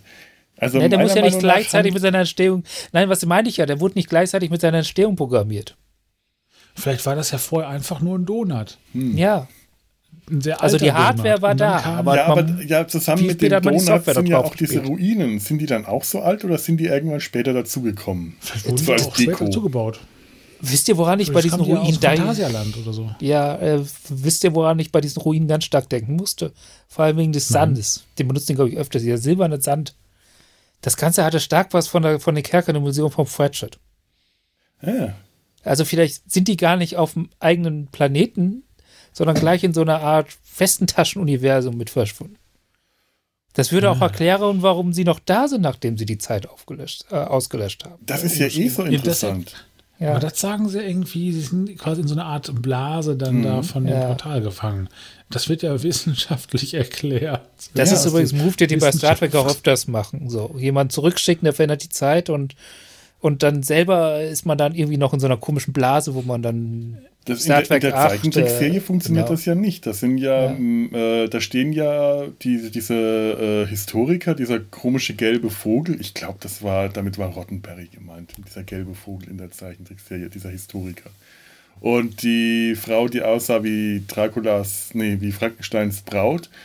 Und ich glaube, McCoy stand dann noch. Und als äh, Kirk äh, irgendein Rothemd und Spock rauskommen, erkennen sie Spock nicht. Das hätten sie aber eigentlich müssen, weil sie ja in dieser Zeitblase standen und von den Veränderungen nicht beeinflusst waren. Also in der Zeichentrickserie in der Folge geht es darum, dass äh, Spock äh, nicht rechtzeitig zur Stelle war, um sich selbst als Kind zu retten und dann dahin zurückreisen muss, um sich als Kind zu mein retten. Mein Gott, stellen wir etwa gerade fest, dass Star Trek seinen eigenen Kanon diverse Male nicht bearbeitet, beachtet hat, noch vor Discovery? Nein. Das ist was ganz Ich bin anderes. entsetzt. Blasphemie. Das ist was, was ganz, ganz anderes. Das darf man so nicht sehen. Okay. Stimmt, ja. das eine mögen wir, das andere nicht. Genau. Ganz das, genau. Das macht ja. den Unterschied. Was wir mögen, darf gar kind verletzt den Kanon nicht. Das Kanon noch nicht. Nee, tatsächlich nicht. Das, das, Verletzt äh, dich nicht. Was machst du da? Und ich habe auch festgestellt, Uhr das ist nicht gut dass ich dir weder das Wort äh, noch das Konzept sonderlich interessant finde. Mit der Uhr gegen den Tisch schlagen, das äh, Zeitreisen funktioniert so nicht. Also, Was, du so. musst es umgekehrt versuchen. Mit der Tisch gegen Mit dem Uhr Tisch gegen die Uhr schlagen. Mhm. Geht nicht. Genau. Tisch ist ja, zu schwer. Ja. Du kannst auch keine Zeitreisen machen. Das klappt einfach nicht. Scheiße. Ach, dann reise ich weiterhin nur vorwärts. Na gut. Ja, davon abgesehen sind so die Unterschiede eigentlich eher äh, optisch, eher kosmetisch. Der Kringel sieht ein bisschen anders aus in der Zeichentrick-Serie. Äh, der ist nicht so beleuchtet. Der Effekt im Inneren des Kringels sieht anders aus. Die Landschaft drumherum ist komplett anders. Die stehen in der Zeichentrickserie einfach auf so einer Ebene, wo so ein paar Ruinenstücke verteilt sind und hier eben in so einem. Vielleicht gibt es ja mehrere dieser Kringel auf dem Planeten. Das ist auch eine Möglichkeit. Vielleicht ist das ein, ein, so ja, ein großer Computer und das sind dann so Terminals. Ah, Terminals. Zugriffspunkte. Die ja. haben einfach ein Terminal ja. gefunden, das noch besser funktioniert hat dann später. Das und auch viel sympathischer singt. Das könnte nämlich auch einiges erklären, vor allem auch benutzerfreundlich ist, weil bei ja. in den Kringel in der TOS-Folge musst du unten über diese Kante drüber steigen. Da ist das Loch ein bisschen höher, so auf 30, 40 Zentimeter. Also McCoy kann da nicht reinrennen, sondern der muss reinspringen. Der raucht das auch. Ich glaube, der aus. bei TAS raucht nicht, ne? Der ja, ist gerade. Der, ja. der bei TOS ist überhitzt, der qualmt. Ja. Und genau, bei der, TAS, da ist die Kühlung ähm, Ist ja. der so nach unten zum Boden hin offen und man kann da bequem durchspazieren. Ist also ja. benutzerfreundlicher. Siehst du? Ja. Was wäre passiert, hätte man da angefangen zu graben? Wie weit hätte man graben müssen, um unter dem Tor herzugehen? Oder ist, das Tor nach unten unendlich auf? Nee, das ist also ja nicht nach unten unendlich auf, weil du siehst ja, dass der Kringel äh, in sich schon geschlossen ist. Also du siehst die untere Kante. Man bei Tass. Bei, bei, bei Tass, ja, bei Tass, hm. Da hätte man wahrscheinlich noch ein bisschen graben müssen, um die untere Kante zu kommen, aber vielleicht. Dann, wenn man nach unten äh, unendlich offen, reist man dann auch in den Raum? Schon, ja, so wie, also wenn du buddelst, reist du sowieso in den Raum nach unten. Dann hätte auch ja. da auch vielleicht Zeitreisen. Was ja, ich, mach, ich, ich springe jetzt von dieser Klippe und mache eine Raum- und Zeitreise und bin tot. Aber hätte man, hätte man da vielleicht dann die, die Fußmatte gefunden, unter der noch ein Schlüssel oder eine Informationskarte ah. gelegen äh, hätte? Ich, ich, glaube ja, irgendwann hätte man einfach einen betrunkenen Druiden gefunden. Das kann natürlich auch sein. Ach ja. Ich, ich sehe schon, uns, äh, die Folge nimmt uns nicht ernst. Nicht die Folge, nein, nein, genau, die Folge nimmt uns nicht ernst. Genau so. So sieht es einfach mal aus. Wie sollen wir über die weltbeste aller weltbesten Star Trek-Folgen ernsthaft reden, wenn diese Folge uns nicht ernst nimmt? Ich glaube, es liegt an der Erwartungshaltung. Ja. Das ist so, es ist, das ist, das ist ja etwas, was, was keine Folge eigentlich einhalten kann. Keine einzige. Ja. Die weltbeste Star Trek-Folge zu sein. Furchtbar. Das, so das ist ja so, so, so, so, so eine große Bürde, dass es. Da kannst du entweder nur äh, äh, so rangehen, dass dich die anderen nicht ernst nehmen, weil du die ganze Zeit nur so ein Gebet aufführst, oder, oder die Serie nicht selber ernst nehmen. Oder du machst das sachlich, wie sagen wir mal, Treck am Dienstag, aber. Wir sind ja, nicht sachlich. Ja, wir sind nicht sachlich. Aber es ist zumindest die weltbeste Star Trek-Folge ever, wo John Collins mitgespielt ich glaub, da hat. Haben was dagegen. Ja, aber äh, jetzt habe ich den Anschluss verpasst. aber ey, ich finde es grundsätzlich eine gute Folge. Ich habe da so meine Quirks mit und ich finde die auch nicht perfekt. Aber, aber das. Geht mir auch ist, so. Ja, aber, aber das sind so, so, so, die Sympathie überwiegt, so leicht ich über das meiste wegsehen kann und am Ende mich nicht nur gut, sondern auch intelligent unterhalten fühlte. Es ist auch tatsächlich ja. eine meiner Lieblingsfolgen und ich mag sie wirklich, aber ich habe jetzt eben auch, weil ich darauf geachtet habe, unglaublich viel gefunden, wo ich dachte, nee, das geht, das, das, das geht eigentlich nicht. Da müsste ich jetzt mal so richtig meckern. Das kann ich natürlich auch noch machen. Ja. Äh, also was ich zum Beispiel überhaupt nicht verstanden habe, dass niemand in der Lage ist, diesen kleinen, schmächtigen, zumindest schmächtigen Arzt ernsthaft festzuhalten. Und zwar so festzuhalten, dass der nicht einfach durch irgendwelche oh. Portale hüpft. Oh. Kann man den keine äh, also, anlegen? Das ist das, also wenn jemand wirklich so auf Hirnchemie ist, also sagen wir mal, ja. selbst produzierten Drogen, also psychotisch ist, die Leute ja. können, äh, die können Kräfte entwickeln. Also dann hast du es mit einem Zwerg zu tun, den 20 Bullen, ne, ich übertreibe, 19 Bullen nicht aufhalten können. Ja, ich meine. Ja, okay. Ja, also es ist, aber ja. kann man dem nicht halt irgendein Medikament spritzen oder den irgendwie fesseln? Ja, ja das Problem ist ja. Sicherheitsleute mitnehmen? Also, um ihn ein Medikament ich glaub, zu spritzen. Ich glaube, die haben keine vernünftigen Sicherheitsleute, die sterben ständig um ihm ein Medikament zu spritzen, hätte man den Arzt mitnehmen müssen, der sonst immer auf Landungstrupps dabei ist und der Arzt konnte aus Gründen nicht mitgenommen. Mal ehrlich gesagt, ist Schwester Scheppel, Schempel, Schappel, Scheppel, ja. die, die, äh, die ist ja eigentlich, also ehrlich gesagt, ich glaube, die ist ja eigentlich der Arzt an Bord. Die hätte, äh, leider kam die in der Folge nicht vor, aber die hätte was machen können. Aber ja. ähm, ihm ein Medikament zu spritzen, wenn er sich gerade eine Überdosis von einem Medikament gegeben hat, von dem die mhm. nicht wissen, wie die Auswirkungen eigentlich sind, weil die da, da, da spritzt du niemanden auch nicht einfach mal so noch ein Medikament rein, weil am Ende bringst du ihn dann gerade damit um. Das, das macht man halt einfach nicht. Gott, dann ich bin heute. Phaser äh, auf Betäubung stellen sollen. Ja, aber die, natürlich, man hätte, man hätte eine Folge draus machen können, wie sagen wir mal bei Asterix und Obelix der Kupferkessel. So lange Zeug in ihn reinkippen und gucken, was passiert. der Kupferkessel? Ne, wie hieß denn nee, nicht wie hieß der das? Äh, äh, der Kampf äh, der Häuptlinge. Der Kampf der Häuptlinge, ja, genau. Ja, genau, der Kampf der Mit dem ja. Legionär, der die, diese, die, die Zaubertränke testen muss. ja, genau, genau ja, ja. ja. Huhu ja, das ist ein sehr freundlicher Baum. Bei dem bleibe ich. Das ist echt, das ist einer Filz, das ja. Ah, Absolut. Data sein Querverweis. Aber ja, ich meine, klar, äh, Phaser auf Betäubung äh, gut, weiß man auch nicht, ob es funktioniert hätte, äh, aber äh, trotzdem wäre es ein Versuch wert gewesen. Und die hatten Vulkanier dabei, der einen Nackengriff gemacht hat. Und worum kümmern sich Spock und, und Kirk um dieses Zeitportal? Die stehen da und äh, äh, sind fasziniert von diesem Zeitportal. Dann taucht McCoy auf man kümmert sich mal schnell um McCoy, er wird niedergerungen und im gleichen Moment dreht sich Kirk und Spock schon wieder von McCoy weg und gehen wieder zu dem Zeitportal rüber. Denke ich mir auch, ja, äh, naja.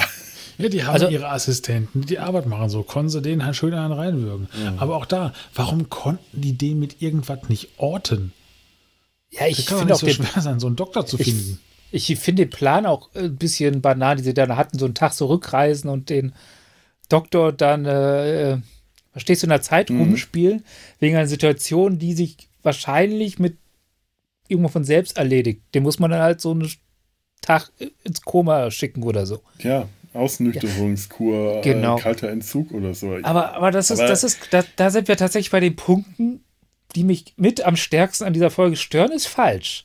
Aber, aber so, so, die mir aufgefallen sind. Und zwar, dass, dass, dass dieser am Anfang dieses Zeitportal relativ viel Zeit und Raum aufnimmt, mhm. Einnimmt, mhm. die später fehlt.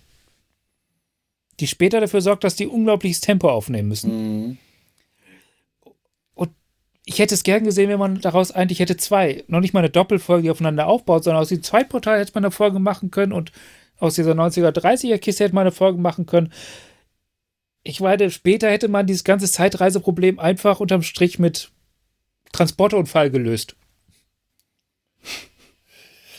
Ja, ja. aber äh, auch nochmal zu der Frage, warum äh, versetzen Sie ihn nicht einfach ins Koma oder nüchtern Sie ihn aus? Sie wussten ja nicht, wie dieses Medikament wirkt. Also, dass sich McCoy von alleine wieder runterkommt von dem Trip, das war ja nicht klar. Das hat sich erst später äh, im Laufe der Folge gezeigt, ohne dass die das mitbekommen haben, aber ja. das konnten sie nicht vorhersehen.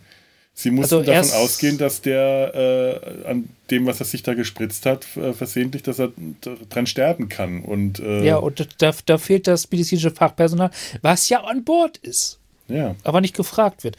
Das, und, und da haben wir auch das typische Problem: 400 Leute, nur ein Arzt ist einfach ein verdammt schlechter Schlüssel. Ja, das ist wahr.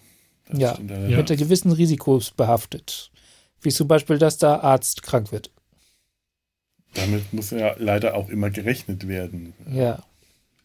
Das ist wohl wahr. Ja. Und äh, als Folge seiner Krankheit auf einer, Zeit, auf einer verrückten Zeitreise landet, in der man die Zukunft negativ verändert. Durch ein, aber auch da. Durch einen Transporterunfall. Ja wir wissen ja nur, dass äh, die Zukunft so geändert wurde, dass halt das Enterprise nicht mehr da war okay, die Deutschen haben den Zweiten Weltkrieg gewonnen. Äh, ja. Aber auch da, vielleicht ist es ja danach in eine wesentlich utopischere Zukunft gekommen.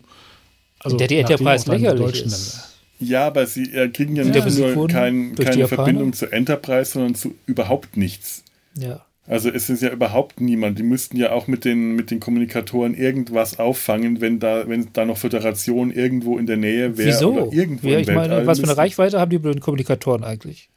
Ähm, also soweit ich das verstanden habe, äh, kriegen sie halt gar keine äh, Signale mehr und irgendwelche Signale müssten sie kriegen können. Ja, das meine ich ja. Vielleicht hat die also Menschheit also, sie einfach ausgelöscht. Das ist super. Ja, nee, wenn die auf ihrer blöden Miss äh, Fünf-Jahres-Mission gerade sind und was weiß ich in äh, Pimmel, Pabbel, äh, wo sonst keiner ist, unterwegs sind und die ihre Kommunikatoren haben, die gerade mal so in den Orbit reichen, wo, wo kommen dann die Signale her, die man auffängt?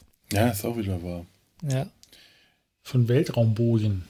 Ja. Gut, also ich, ich muss jetzt einfach mal davon ausgehen, dass was Sie sagen, äh, da, da ist irgendeine eine Grundlage dafür, dass Sie äh, wissen, aber es stimmt schon. Das ist halt auch was, äh, dass, dass, dass, Sie tatsächlich wissen, wenn, wenn Kirk sagt, wir sind alleine, es gibt die Erde nicht, zumindest nicht so, wie wir sie kennen, dann, äh, dass Sie das nicht einfach nur vermuten, sondern dass Sie auf irgendeiner Grundlage das erkennen können. Und äh, ja. da vermute ich einfach mal, dass Uhura äh, äh, als Kommunikationsoffizierin gewieft genug ist, um äh, an ihrem Kommunikator so rumschrauben zu können, dass sich die Reichweite, die Empfangsreichweite vielleicht verstärken lässt und sie irgendwas auffangen würde und dass sie überhaupt nichts auffängt. Das ist einfach meine Vermutung. Ja, ähm, wir können das eigentlich auch gar nicht ernsthaft hinterfragen. Ich meine, ich tue es, aber, aber ich kann es nicht wirklich und ich muss es eigentlich auch nicht. Das ist jetzt mehr so, weil, weil, weil du hast recht, also wir wissen es ja nicht. Wir wissen nicht, was diese Kommunikatoren leisten können. Wir wissen auch in der Regel nicht, was der Tricorder leisten kann. Das ändert sich ja auch je nach äh, Situation. Ich, ich finde es halt auch einfach ja. schade. Ähm, das kommt für mich auch viel zu kurz, dass man überhaupt nichts sieht von dieser veränderten Welt, in der sie sich jetzt da befinden beziehungsweise ja. in der sie die außerhalb dieser Zeitblase äh, stattfindet. Man kriegt überhaupt nichts mit davon. Also sie ist einfach nur weg. Da ist nichts. Und das ist, das ist tatsächlich im Ursprung anders, ne? Also, soweit ich weiß, ist, ist das schon wieder schon fast ein Spieluniversumsding gewesen. Genau, im Ursprung hast ja. du diese äh, Piraten, diese, die wirken wie Weltraumpiraten, die das Schiff gerade übernommen haben in dem Comic, aber sie sollen eigentlich äh, so ein bisschen Spiegeluniversumsmäßig drauf sein, dass es so die Leute sind, die zu der Zeit einfach unterwegs sind. Also die, so hat sich das entwickelt. äh, dass statt äh, der Sternenflotte einfach äh, die Menschheit auf Pirat Piratenkaperfahrt im Weltall unterwegs ist. Und Moment, ist man im Spiegeluniversum nicht durch Transporterunfall gelandet, wo wir wieder bei, bei, bei meinem, warum haben sie das nicht durch Transporterunfall gelöst, Ding werden? Naja, wie, wie ja. denn? Das Schiff ist ja weg. Die kommen ja nicht nein. mehr auf das Schiff zurück. nein, nein, nein, nein. Also das McCoy durch den Transporterunfall, ja gut, ich gebe zu, da gibt es eine Lücke. Da gibt's, da die gibt's müsste eine Lücke. Noch, die müsste ich noch. Man kann den nicht ein neues Drehbuch bis nächste Woche. schon auf dem Planeten materialisiert hat. Ja. Ja. Man hätte ihn einfach unten sterben lassen können und die Kopie aus dem Puffer ziehen können. Ich gebe zu, dass, aber was mich halt einfach Stimmt, gestört hat, dass, dass, ja. dass, dass, du, dass du zwei so, so Erzählstränge hast, die zwar irgendwie aufeinander aufbauen, aber die halt nicht so richtig zueinander finden nee, und der eine dem anderen halt Zeit mit wegnimmt. Das, das, das, das wäre doch, aber ja. das wäre doch eine, sowieso eine geile alternative Geschichte. die bombardieren den Planeten, löschen alles restliche Leben aus, weil ist ja eh nur noch Pille da und ziehen einfach die, die Kopie aus dem Transporter und fliegen wieder weg und ihm sagen so, nichts passiert. Du wirst lachen, die Lösung hat Voyager schon gemacht. Echt? Das habe ich nicht gesehen. Ja. Alle umgebracht, äh, bis auf äh, Kim, glaube ich, und den dann einfach äh, also vom, von der Spiegelversion. Ich wollte jetzt gerade, ich wollte jetzt gerade Captain Chainway in die Schuhe schieben, aber ich glaube, da kann die keiner mal nichts dafür. Das lag am Kaffee. Es liegt immer an zu vielen Kaffee. Ich finde ja alternative Geschichten, äh, alternative Geschichte, also oder ähm, in der Fiktion nennt sich das Alternativwelten oder äh, tatsächlich in der äh, Geschichts äh, Forschung nennt sich das kontrafaktische Geschichte, finde ich ja schon faszinierend. Also in der tatsächlichen äh, äh, äh, Geschichtsforschung ist das, gilt das als nicht so sehr seriös. Aus nee, geht hier auch nicht. Weil, also, Gründen. Du, kannst, du kannst Dinge weiterspinnen, aber du weißt nie wirklich, was passiert mhm. wäre.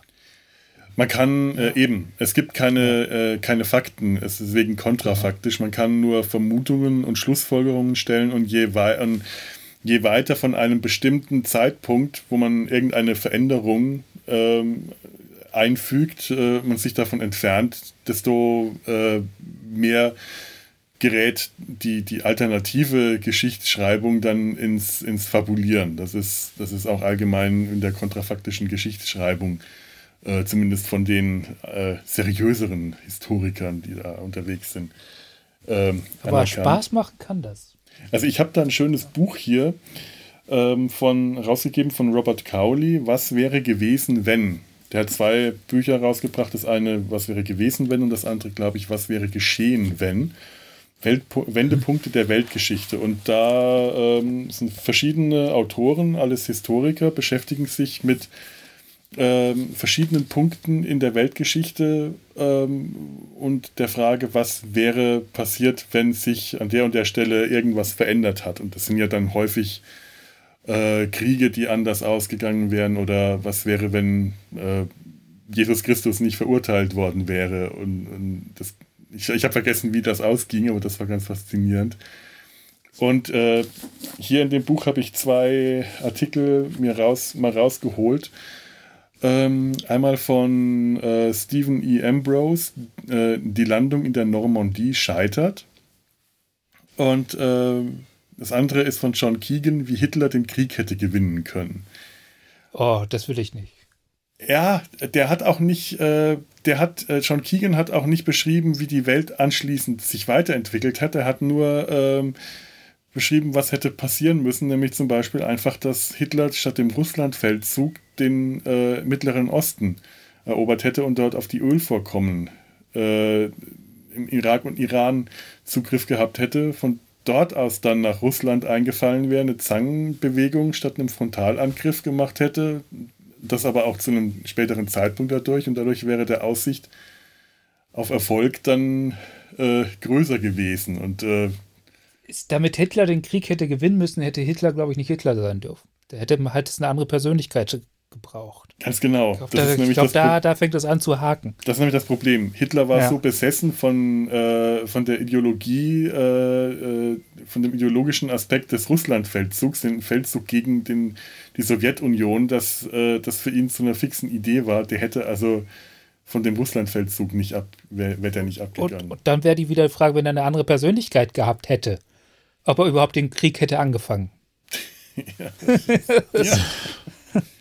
Äh, es gibt, das gibt es auch ja. in der, äh, wie gesagt, in der Fiktion und da ist eins meiner, meiner Lieblingsromane in der Hinsicht ist von Stephen Fry, Geschichte machen. Und äh, ich spoiler jetzt mal ein bisschen, wenn ihr das nicht hören wollt, gibt weiter, ich setze hier Kapitelmarken, aber ähm, ich spoiler jetzt nicht auf die äh, eigene, eigene Hand, eigentliche Handlung, sondern nur äh, nach welchen Aspekten sich hier die Geschichte verändert. Ähm, bei in Geschichte machen geht es darum, dass der Held der Handlung, ein junger Doktorand in Cambridge, zusammen mit einem alten Physiker, Leo Zuckerman, ähm, mit einer Hilfe einer Art Zeitreise oder Zeitprojektions-, Zeitreiseapparatur äh, eine, Sterilis äh, eine ähm, ja, Hitlers Geburt verhindert, indem er Hitlers Zeugung verhindert, indem er ähm, das Wasser von Braunau äh, mit einer Art Sterilisierungsmedikament versetzt, was bewirkt, dass Hitlers Vater, äh,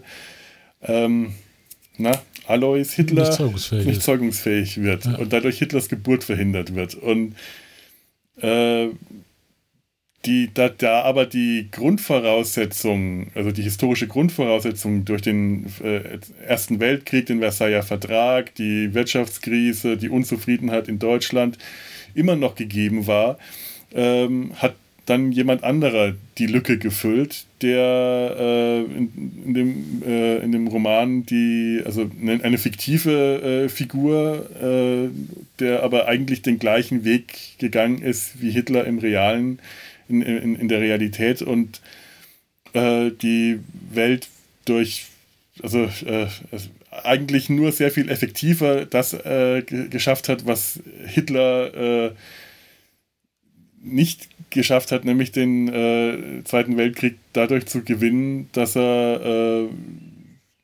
zwei Bomben auf, auf Russland, Atombomben auf Moskau und Stalingrad abgeworfen hat. Anschließend äh, die Kapitulation der, äh, des restlichen Europas und dann zwei große Blöcke äh, USA und Großdeutschland hat entstehen lassen. Das Mit heißt, einem dass das eher faschistoiden Amerika, das sich isolationiert gegen den Rest der Welt.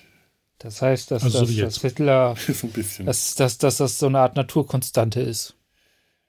Also es, es wird in dem Buch davon ausgegangen, dass, äh, dass das so ist. Andererseits. Äh, das will ich nicht. Nein, nein, das will ich. Das, das sehe ich auch nicht so.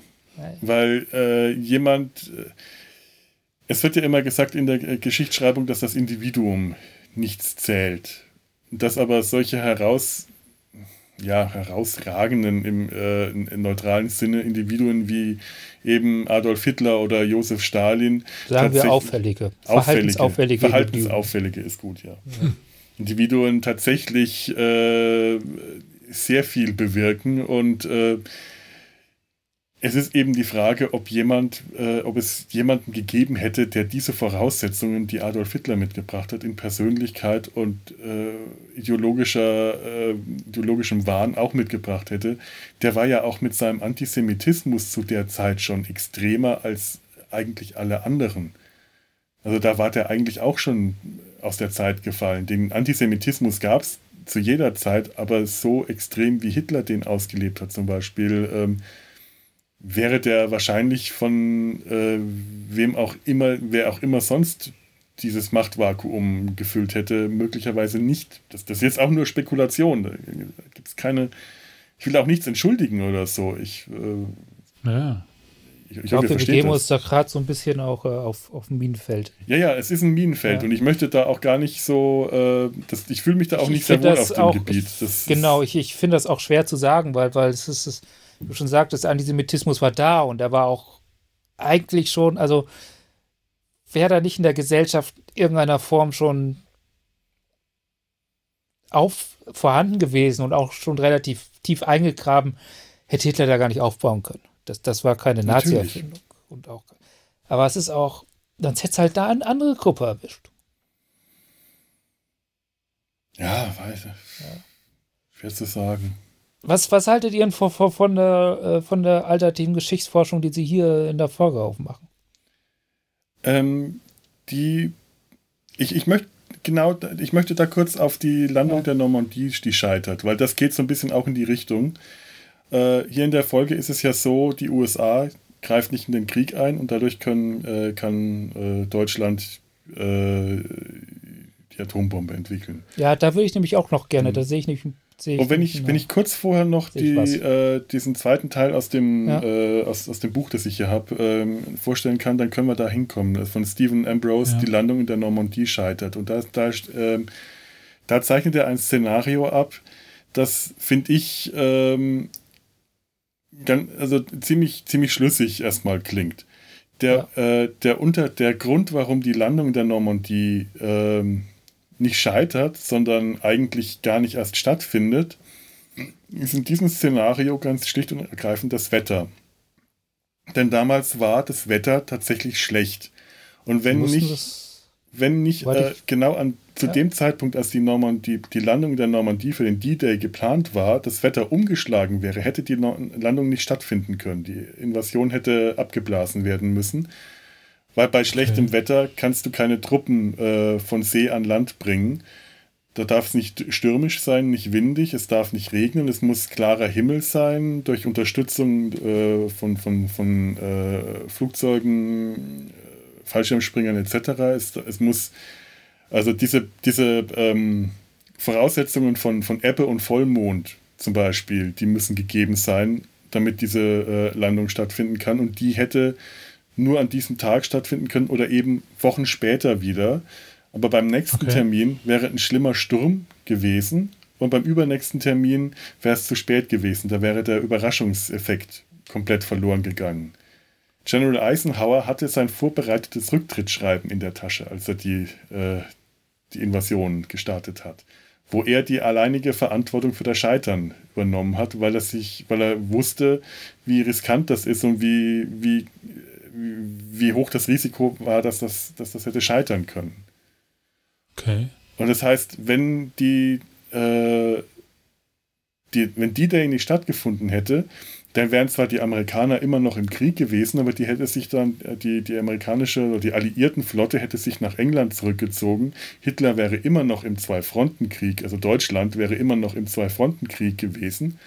Aber ähm, hätte äh, Hitler hätte mehr Truppen nach, äh, in den Osten schicken können, Verstärkung.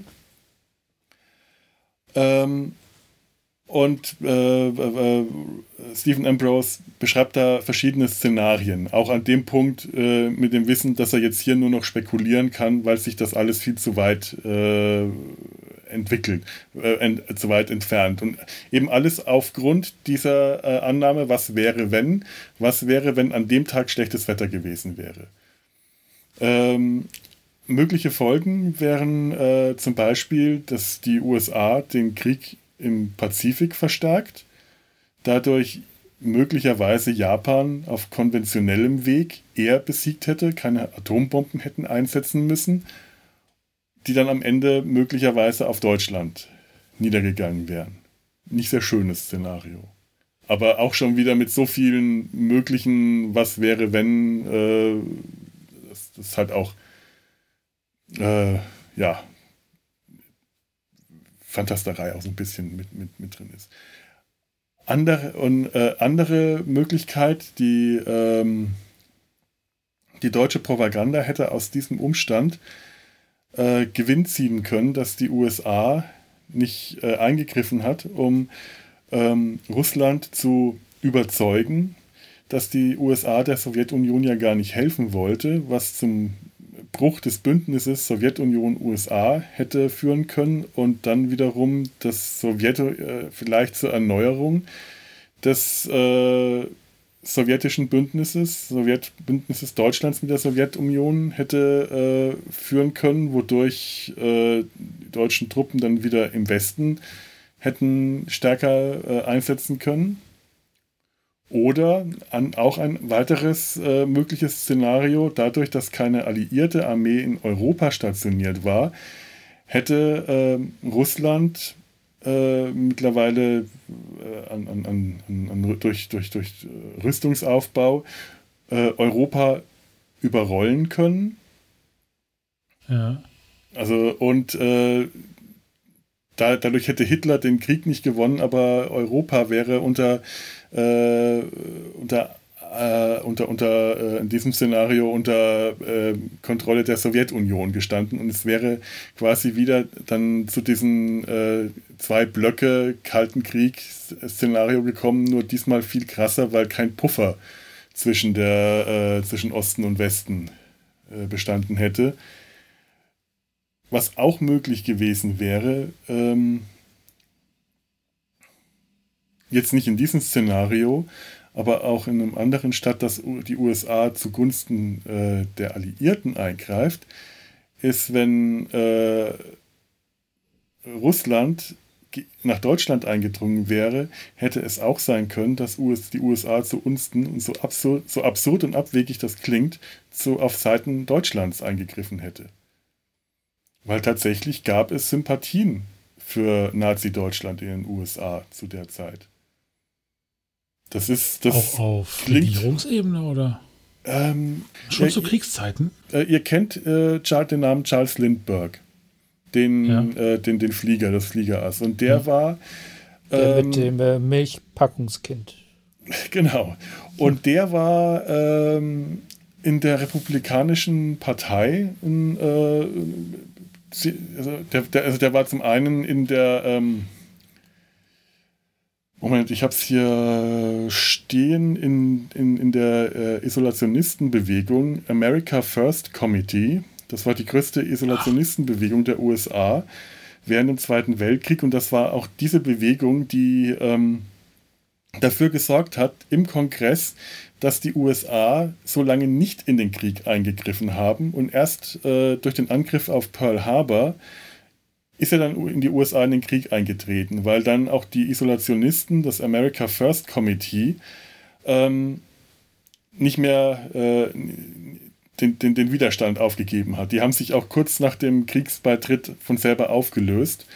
Und äh, mhm. Lindbergh war äh, da ein hohes Tier und wenn ich mich jetzt nicht irre, war der auch als Präsidentschaftskandidat geplant. Der hat sich auch äh, mehrfach tatsächlich äh, das ist auch ein bisschen umstritten, aber äh, ein bisschen zwielichtig, aber der hat sich tatsächlich für, äh, für Hitler und Nazi-Deutschland äh, äh stark gemacht. Und okay. hat da Sympathien für die äh, versucht zu schaffen.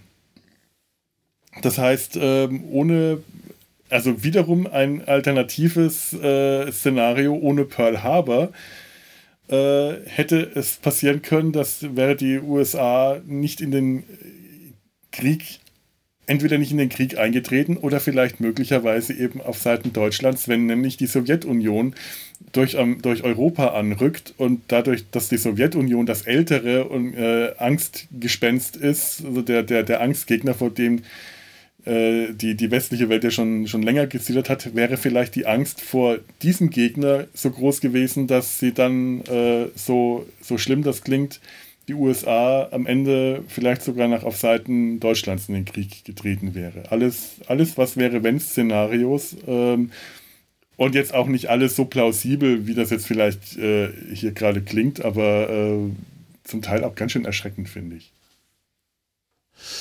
Erschreckend vor allem deswegen, weil wir bei der Geschichte, die wir kennen, halt wissen, was passiert ist. Ja. Wir wissen halt, dass Deutschland den Krieg verloren hat. Wir wissen um die Schrecken und so weiter. Ähm, und alles das, was halt als möglicherweise, ne, was hätte passieren können, mhm. das ist ja vollkommen im Dunkel. Also ich finde das auf der einen Seite unglaublich spannend, auf der anderen Seite, ja, wie du sagtest, unglaublich beängstigend, erschreckend. Vielleicht leben wir aber auch in einer Alternativwelt, äh, äh, von der andere nur sagen, oh mein Gott, hoffentlich passiert sowas nicht. Ja, allerdings. Also wenn man sich mit kontrafaktischer Geschichte beschäftigen will, ist das, das Buch von Robert Cowley wirklich gut. Das sind so relativ kurze Artikel und man kann das mit viel Spaß auch lesen. Äh, kann, kann ich durchaus als interessante Lektüre mal empfehlen. Man, man darf halt alles nur nicht äh, als bare Münze nehmen, aber ich glaube, so intelligent ist man dann selber auch schon. Das jetzt nicht als tatsächlich das, äh, ich auch, ja.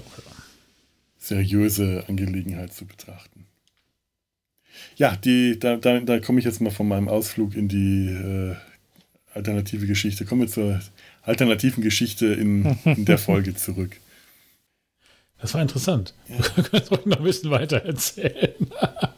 Ja, äh, es, gibt, es gibt in der Fiktion ja noch auch sehr viele Sachen. Also äh, Vaterland von Robert Harris ist, ist ein toller Roman, der eben auch... Da habe ich sogar einen Film gesehen mit Rutger Hauer. War Rutger das, ne? Hauer, toller Film, habe ich neulich erst wieder gesehen, ja. großartig. Allein der Umstand, dass Rutger Hauer quasi ein Polizeikommissar der Mordkommission spielt, das aber in, äh, das spielt in den 60er Jahren in einem Szenario, in dem auch der, die Landung der Normandie auch gescheitert ist und dadurch äh, in diesem Szenario Deutschland den Krieg gewonnen hat und in den 60er Jahren äh, hat eben beherrscht Nazi-Deutschland ganz Europa und die SS hat in Friedenszeiten die Funktion der Polizei übernommen.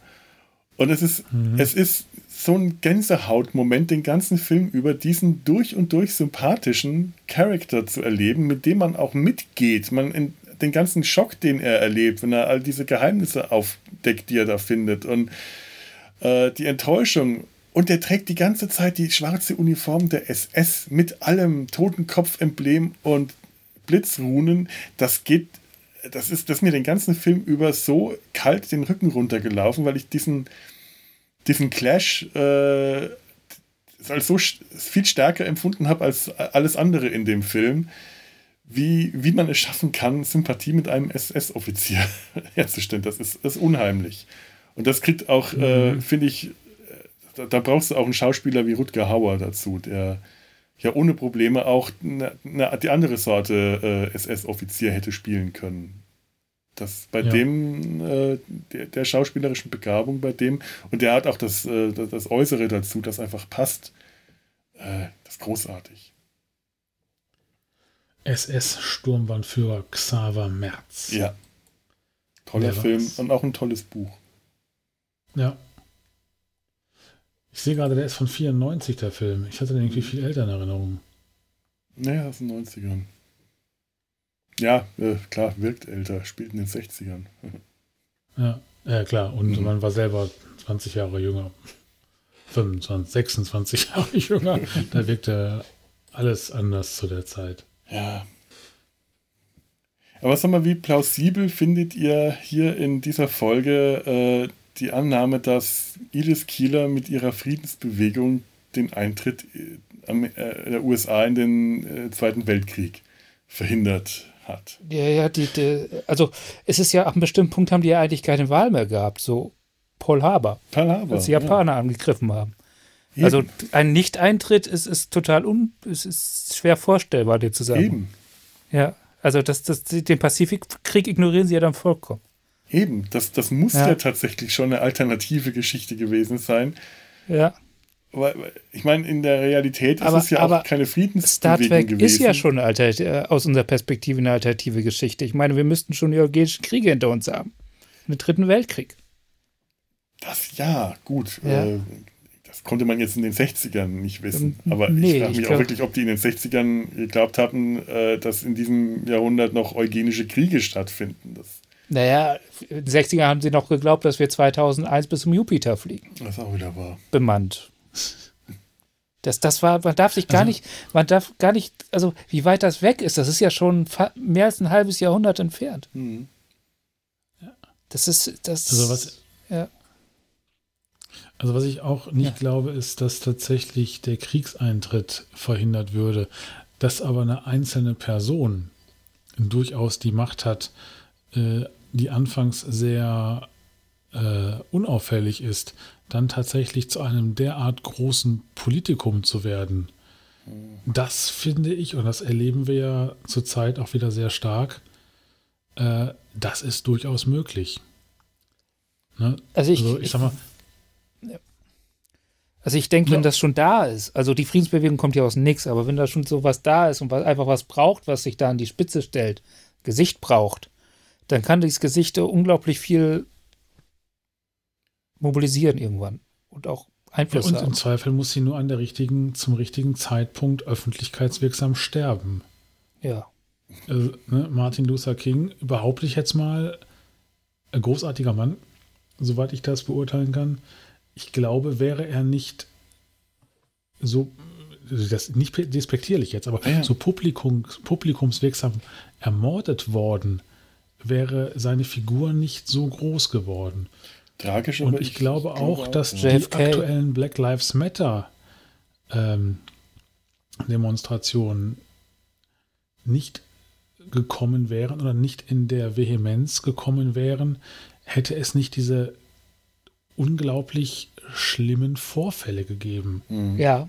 Und ich glaube auch gar nicht, dass also ich, es diesen speziellen hm? Vorfall brauchte. Wäre es der nicht gewesen, wäre es der nächste gewesen. Ja, ja das Fall, ist jetzt in dem Fall. Ja, genau. Ja. Und um jetzt auf die Fiktion zurückzukommen, und daher glaube ich, hätte sie in einer, sich zehn, ne, ne doch zehn, 15 Jahre später, ne, hätte sie mhm. weiterhin eigentlich unauffällig sein können, aber zum richtigen Zeitpunkt, in Anführungsstrichen, sterben, ermordet werden, was auch immer sollen, dann hätte sie wahrscheinlich einen sehr großen Einfluss auf die Geschichte gehabt. Naja, in, wie jetzt auch immer. In, in dieser Handlung sind es ja nur wenige Jahre, die da jetzt dazwischen liegen. Das ist gar nicht so. Äh, doch, stimmt, ist 1930. Ja, ja. Nee, nee, schon nee, nee, ich Oder 30 Jahre, ja. Ja, ja, okay. Nee, wird gesagt, dass 1930 ist. Ganz. Äh, ja. Auch eine Sache, die ich. Äh, die mir sehr äh, plakativ vor die Augen gekommen wäre, als äh, sie die Treppe runterfällt. Ne? Unten im Haus. Mhm. Heißt es ja, ich glaube, Kirk sagte, sie hätte sterben können. Was wäre denn noch schlimmer gewesen, als zu sterben? Querschnittsgelähmt im Bett zu liegen. Weil dann wäre sie garantiert zu niemals zu irgendeiner Person geworden, die irgendwie die Zeit, die Geschichte verändert. Ja. Oder gerade. Gerade wenn, wenn, wenn du jemand bist, der jemand bist, dem, dem nicht viel zugetraut wird, hier Stichwort ält, ältere Frau, die gebrechlich wirkt aber dann anfängst, in die Öffentlichkeit zu treten und, und, und äh, etwas hast, äh, für etwas in die Öffentlichkeit tritt, was schon brodelt, mhm. viel Energie und so, dann kannst du gerade zur, zur Figur werden, wo sich alles. Ja, vor allem heutzutage, ja. aber ich glaube damals, die hatte ja kein Internet, die konnte nicht bei YouTube irgendwie ein Video machen. Und wenn sie wirklich im Worst Case nur querschnittsgelähmt im Bett liegt, ähm, wer hätte auf sie aufmerksam werden können? Hätte ja, sie ja. ein Dienstmädchen gehabt, was quasi ihre Thesen verbreitet hätte? Naja, gut, aber wenn, wenn sie äh, zum Beispiel hätte im Rollstuhl sitzen können, hätte sie trotzdem ihre Ansprachen in der Mission halten können und äh, das hätte sich trotzdem verbreiten können. Äh, es, es, käme jetzt darauf an, wie schlimm äh, es ausgegangen wäre für sie. Ähm, unter Umständen stimme ich da Ture zu, unter Umständen hätte das äh, hätte sie trotzdem noch viel bewirken können, weil sie ja nicht äh, aktiv irgendwas machen muss, sondern nur für eine Idee einstehen muss. Ist ähm, euch klar, dass ja, okay. der Weltkriegspräsident im Rollstuhl saß? Mhm. Es war damals nicht bekannt oder ist ja erfolgreiche äh, Ver Geheimhalten Roosevelt kriegt das, das mal heute noch hin, sowas geheim zu halten. Mhm. Ja. Also er, der, der, konnte laufen und stehen, aber nicht gut. Und man hat nach Möglichkeit irgendwelche Fotos ja. immer äh, alle genau. im Sitzen gemacht, dass auch genau. äh, da gibt es diese Fotos Ach. von der Yalta-Konferenz mit Wenn Churchill und weiß. Stalin. Wenn man es weiß, das, das, dann sieht man das. Vor allem sind zum Teil total absurde Situationen. Zum Beispiel, er sitzt im Auto, während Churchill davor steht und sich unterhalten und so. Ja. Also, das, oder beide sitzen im Auto. Also, das ist so sehr, sehr, wenn man es weiß. Aber überleg mal, der, dass das noch geheim gehalten werden musste dass das notwendig war oder ja. dass er geglaubt hat, dass das notwendig war. Also das ist, ist schon äh, dass man keine dafür. zeigen konnte, obwohl ich mir genau. vorstellen kann, also jetzt das, einfach mal überlegen, ja. Äh, Edith Kieler als, ja. als Frau, als zarte, gebrechliche Frau hätte äh, tatsächlich äh, im Rollstuhl stärker wirken können, weil die ja als Frau sowieso körperlich schwach wirkt und daher. Äh, ihre Ideen äh, wirkt. Und als aber als Präsident der Vereinigten Staaten musstest du damals stark und aktiv sein. Da musstest ich du stark noch nicht mal sicher, ob man das, können. ob man damals sagen kann. Ich meine, wie viele Rollstuhlfahrer haben wir im Parlament? Zumindest einen. Und der war, ja, der einen. ist erst im Rollstuhl gelandet, nachdem man jetzt schon eine ziemlich hohe Position erreicht hat. Mhm. Ja. Also es ist, ja. Ja, ja, das stimmt. Also das, das würde ich nicht, nicht auf damals da, beziehen. Das ist, ist auch heute auch noch ja, stark kann gut sein. der Fall. Das ist durchaus, durchaus ja. was dran. Ja, aber ähm, also was mir äh, an der Stelle äh, was mich gestört hat, ähm, ist diese Naivität. Also es ist halt wirklich eine Serie aus den 60ern und ja. die ist geschrieben für ein Programm, das doch wahrscheinlich sehr jung war und diese Naivität ihrer, ihrer Friedenszukunftsversionen, die, das, das klingt so, also je öfter ich das höre, wenn John Collins dann Man, äh, will harness energy from the atom, wo ich mir dachte, das, das, ich weiß, es klingt richtig, aber eigentlich klingt es eher so, als ob es falsch klingt. Ja, weil wir das schon wieder äh, gerade loswerden wollen, eigentlich. Ja. Schon fast hinter uns wieder haben. Das ist ja schon wieder veraltet. Aber äh, ja, aber Star Trek ist im Kern, was seine Zukunftsansichten angeht, naiv. Eigentlich ja. dürfen wir und sollten wir die auch nicht so stark hinterfragen, weil dann, dann kommt da gar nicht mehr so was Cooles bei raus. Aber es ist gar nicht mal einfach nur die Naivität, sondern also was ich auch gerade meinte, ist mit, es klingt ja. falsch. Es klang falsch, als ob sie äh, das falsch ausgesprochen hat sie hat es richtig ausgesprochen, aber sie hat das so komisch betont, dass ich in dem ersten Moment gedacht habe, spricht man Atom auf Englisch eigentlich wirklich so aus? Wusste die überhaupt, was sie da sagt? Kann, ja. es, kann es vielleicht sein, dass das, das vielleicht liegt es vielleicht an, an, dem Gefühl, dass sie vielleicht gar nicht wirklich dran geglaubt hat, was sie gesagt hat? Also die Schauspielerin, dass sie es nicht glaubhaft machen konnte. Weil, also Sean ja. Collins hat in den ganzen äh, Szenen mit Kirk und Spock super gespielt, aber jedes Mal, wenn die von ihrer Zukunftsvision gesprochen hat, dann wirkte die wie unter Einfluss der Hypnosekröte ich, ich habe mir da auch tatsächlich notiert, dass sie in dem Moment, in dem Moment eigentlich Roddenberrys Avatar ist. Sprachrohr. Ja. Ja. Saurons Mund. Sauron Roddenberrys Mund. ja. die, die, wirklich, die wirkte auch ja. fremdgesteuert. So, schlafwandlerisch hat die Sätze aufgemacht, die es in dem Moment auch überhaupt keinen Sinn gemacht haben. Wer, wer hört sich solche Zukunftsvisionen an und sagt, oh ja, tolle Idee, Menschen fliegen im, in, in Raumschiffen durchs Weltall niemand in, dem, in dieser Situation würde das für äh, würde sagen, ja toll, sondern alle würden sagen, mein Gott, die spinnt doch, das sind doch die ja, sie ja einer, einer, einer 14-Jährigen. Also, also diese ganze Rede wurde uns ja eingeführt mit einem äh, äh, älteren Herrn, der gesagt hat, äh, jetzt müssen wir bezahlen, jetzt müssen wir uns Scheiß anhören. Ja, und irgendwie hatte der recht in dem Moment. Und dann sitzt da äh, Spock schon mit gefalteten Händen, was ich seltsam fand, als ob der betet. Und Kirk vollkommen fasziniert. Oh, die hat recht. Wahrscheinlich hat er ja, einfach Heimweh gehabt oder der so. Hat Notizen gesehen oder was? Ja, aber nee, also, es wird ja gesagt, ähm, Edith Keeler und James Kirk, das ist so die Liebesbeziehung, die groß, die größte Romanze der TV-Geschichte. Weil wer, wer sagt denn schon, warum, warum müssen wir eigentlich immer so, warum können wir nicht einfach mal sagen, es ist eine große, warum muss es gleich die größte von allen sein? Ja. Eben. Also es ist ja auch nicht nur einfach nur äh, äh, Liebe oder äh, Notgeilheit, überhaupt? sondern die sind ja seelenverwandt. Da haben sich ja zwei Seelen, zwei verwandte Seelen gefunden. Also ich, ich glaube ja, die Beziehung dass, ist auf äh, Dauer James nicht tragfähig. Pazifist ist. Naja. Oh, äh, du, also James T. Kirk, also, also der ist ja, ich glaube, der wird auch falsch eingeschätzt. Der hat schon, der ist schon sehr mit Konfrontationsvermeidung beschäftigt. Ja. Der schießt nicht direkt los. Ja, er versucht so. das zu vermeiden.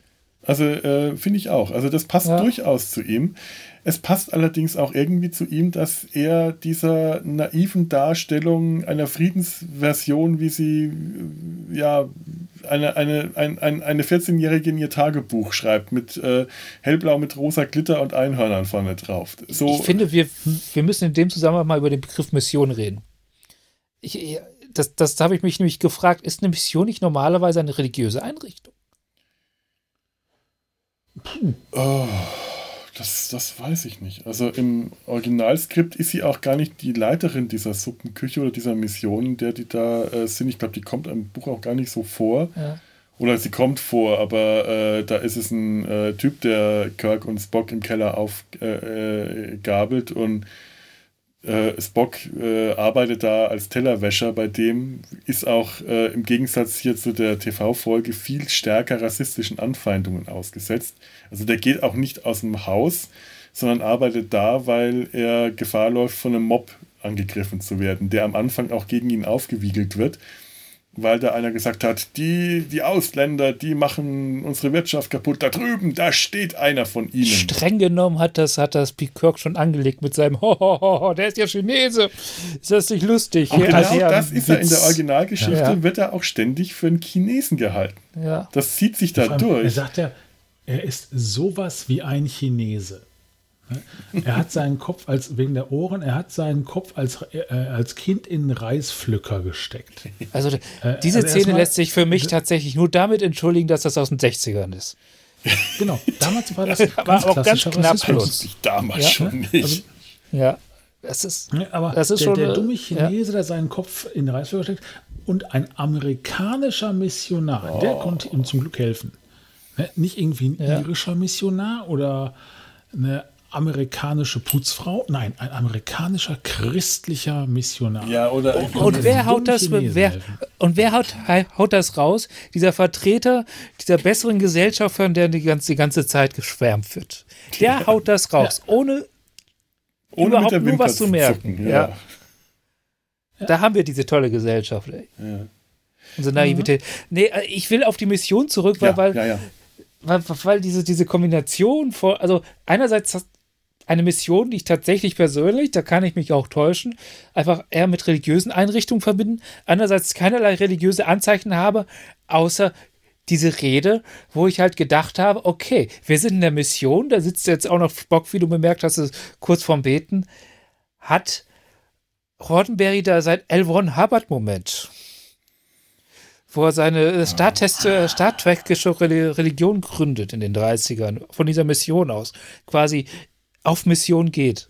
Das wäre Rottenberry ja zuzutrauen gewesen. Ja. Der war äh, schräg drauf. Äh, hätte, man, hätte man sich vorstellen können. Also Ron äh, L. Ron Hubbard ist, ist ein Science-Fiction-Autor gewesen, der als Science-Fiction-Autor nicht sonderlich erfolgreich war, aber damit erfolgreich war, eine Sekte zu gründen namens Scientology. Mhm.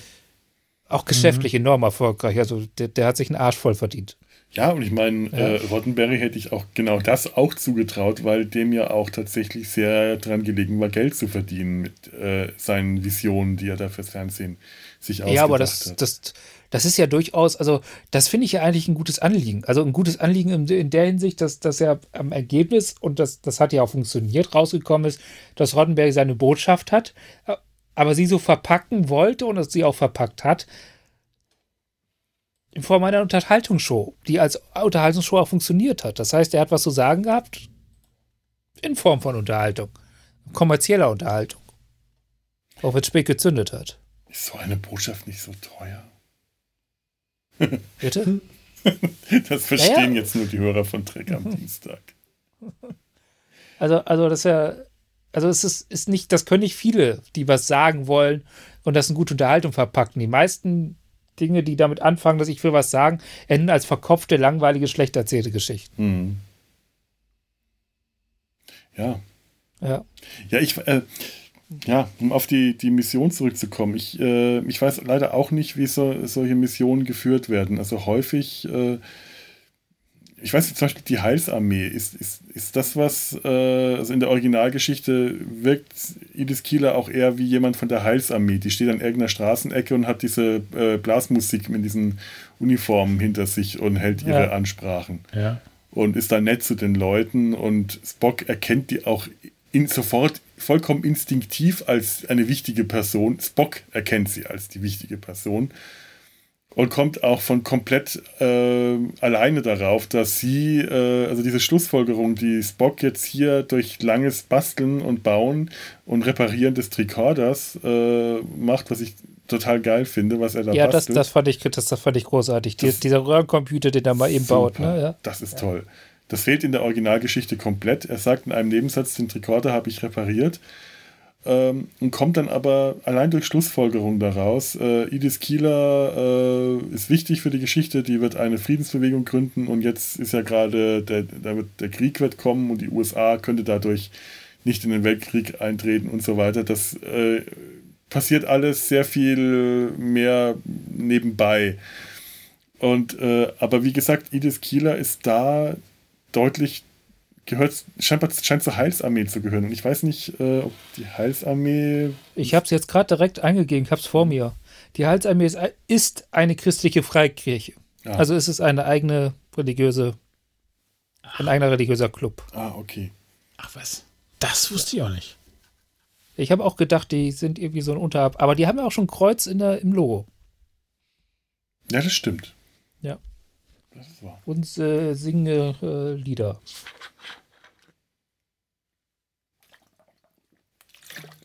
Ja, ja. Äh, was ich unglaublich schön fand und auch nett umgesetzt war diese Männer-WG, die die dann da hatten, das Spock und, und äh, Kirk, ja.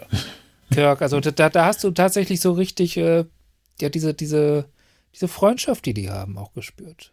Diese, Sowieso. Das ist ja. ganz stark die Beziehung zwischen Kirk und Spock ja. ist äh, etwas, was diese Folge für mich ganz besonders stark macht, weil ich da, da funkt es ne, ja. zwischen den beiden. Da stimmt die Chemie.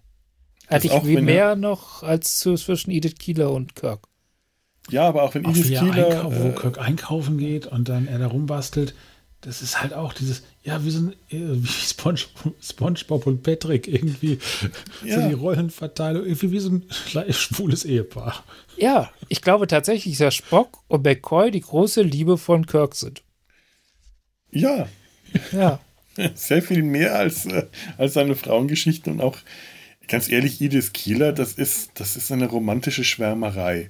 Das ja. ist die romantische Schwärmerei von jemandem, der selbst emotional äh, ein bisschen in seiner Entwicklung zurück ist. Weil äh, wenn du das, was die Frau da von sich gibt, äh, ernst nimmst und dich daraufhin in sie verliebst, weil du da ihre, ihr, diese Visionen mit ihr teilst und dann äh, ihr Geschichten aus der Zukunft erzählst. Also da sind beide emotional nicht sehr weit fortgeschritten in ihrer Entwicklung, muss man dann ehrlich sagen. Dann passen die auch zusammen, aber du Ist kannst Kirk davon ausgehen, nicht. nach einer Weile wird sich das dann auch widerlegen. Dann äh, kommt Kirk irgendwann drauf, oh mein Gott, was höre ich mir da eigentlich für einen Quatsch an? Also äh, im Umgang mit, ich glaube, als Kirk als Person könnte ich sogar mögen, aber im Umgang mit Frauen überschreitet er doch gern mal die Grenze zur toxischen Männlichkeit. Ja, ja. Ja. Ja, auch die Stelle, äh, wo sie in den Keller kommt, äh, nachdem Spock in die Werkzeugkiste eingegriffen, eingebrochen ist. Sie konfrontiert äh, Spock damit. Und da steht Kirk da so vollkommen überheblich. Wenn Mr. Spock sagt, dass er das zurückbringt, dann können sie ihre Reputation darauf verwetten. Sehe, ey, du Arsch, der hat gerade Sachen gestohlen. Und der hat nicht vorher gefragt, sondern der hat das einfach nur gestohlen. Und sie fällt und sie sagt nichts mehr und sagt, ja gut, wenn Sie mich nach Hause begleiten, dann ist alles in Ordnung. Ich denke, nein, ist es nicht. Äh, was soll die Scheiße? Die, die muss, die muss bei Dieb und ein Lügner und du lässt dich von dem nach Hause bringen. Ja. Ist ja vielleicht noch ein Vergewaltiger. Ehrlich, in dem Moment wirkte der auch nicht wirklich sympathisch. Sonst gibt es viele Szenen zwischen ähm, Kirk und Edith Keeler, die toll funktionieren, wo du den beiden äh, das auch abnimmst, äh, was da zwischen den ablaufen soll, eher auf einer emotionalen Ebene als auf einer intellektuellen Ebene, weil ich, wie gesagt, diese, äh, was sie so erzählt, einfach, einfach, nee, das funktioniert nicht, aber rein emotional und rein schauspielerisch, Shatner und John Collin haben das gut rübergebracht, finde ich. Ja. Und aber auch, auch wenn sie sagt, äh, ihr beide, ihr gehört zusammen. Ihr, ihr gehört zwar nicht hierher, aber ihr gehört zusammen. Du gehörst an seine Seite. Du sagst ja selbst sogar Captain zu ihm, wenn du nicht Captain zu ihm sagst. Das ist toll. Ja. Das, hat, das, hat, das hat so auf den Punkt gebracht. Und das, das war, das ist auch einfach. Dieses, diese Folge hat ein paar sehr schön geschriebene Textzeilen und die gehört dazu. Wo die einfach tatsächlich in diese, diese, diesen zwei, drei Sätzen, diese ganze Beziehung zwischen den beiden in, selbst mhm. in Zeiten, wo, wo, wo er anfängt, ihn Jim zu nennen. Ich weiß gar nicht, wo das losgeht in dem mhm. Film, glaube ich, ne? Klingt Jim immer noch wie Captain. Ja. Ja. Ja. Ja, Jim müsste ja. eigentlich in der Serie auch schon gesagt haben. Ja. Bin mir aber auch sicher. Tatsächlich ist es äh, im Originalskript äh, am Ende dieser Geschichte ähm, geht das noch ein Stück weiter als in der, äh, der TV-Folge. Da sind sie dann an Bord zurückgebeamt und Kirk steht äh, in, in, irgendeinem Raum am Fenster, schaut raus, äh, bläst Trübsal, signiert, Spock kommt dazu, spricht ihn mit Jim an und schlägt ihm vor, äh, doch mit ihm zusammen nach Vulkan zu kommen. Äh, die Nächte sind da sehr schön, die Silberfinken äh, und so weiter. Passt alles nicht zum späteren Kanon, aber er, er, er schlägt ihm quasi Erholungsurlaub auf Vulkan vor und das meint dann äh, äh, Kirk auch, das ist das erste Mal, dass sie Jim zu mir gesagt haben. Ja. Okay. Ich, ich fand auch die Formulierung schön so, die hat ja nicht gesagt, ein hinter, vor, also die ist neben mir. Also eigentlich sind, also das ist ja, zwar ist Kirk der Captain, aber das ist ja schon auf Augenhöhe alles. Mhm. Und eigentlich sind die drei, also auch mit, mit McCoy zusammen, das ist ja ein Kollektiv, das ist ja, äh, äh, damit, damit Captain Kirk als Kirk funktioniert, braucht er die beiden anderen. Aber ja, Spock ja. braucht als auch, Spock braucht dringend auch, auch Kirk und McCoy und McCoy braucht, also damit die drei wirklich als Volkskonzept funktionieren, brauchen die sich drei. Brauchen mhm. die sich. Die brauchen sich gegenseitig, die ergänzen ja, sich. Genau. Einer allein von denen funktioniert nicht gut genug. Wie in einer Stimmt. guten Beziehung. Ja. Nicht Gegenseite, Gegensätze ziehen sich an, Ergänzungen ziehen sich an. Ja. Ja. ja so ist es. Ähm, ich wollte vorhin noch was zu der Szene auf der Treppe sagen. Äh, Stimmt. Als äh, Kirk, als Ilis Kieler beinahe die Treppe runterstürzt und sie Kirk auffängt hatte, äh, gab es danach ja eine kurze Aussprache mit Spock, der gemeint hat, wir können mhm. nicht wissen, dass es tatsächlich ein Verkehrsunfall war. Es hätte jetzt auch hier auf der Treppe passieren können, nachdem Kirk meinte, es war nicht ihre Zeit gewesen. Mhm. Äh, aber Kirk hat hier recht, denn sie ist nur gestolpert und wäre beinahe die Treppe runtergefallen, weil er die Treppe hochgekommen war zu ihr. Wenn Kirk nicht da gewesen wäre, wäre sie einfach oben weiter marschiert und wäre diese Treppe nie ah, runtergefallen. Das ist ja das alte Thema Zeitparadoxon. Wer weiß, ob es nicht in der Vergangenheit tatsächlich wirklich so war, dass er die Treppe raufgekommen ist.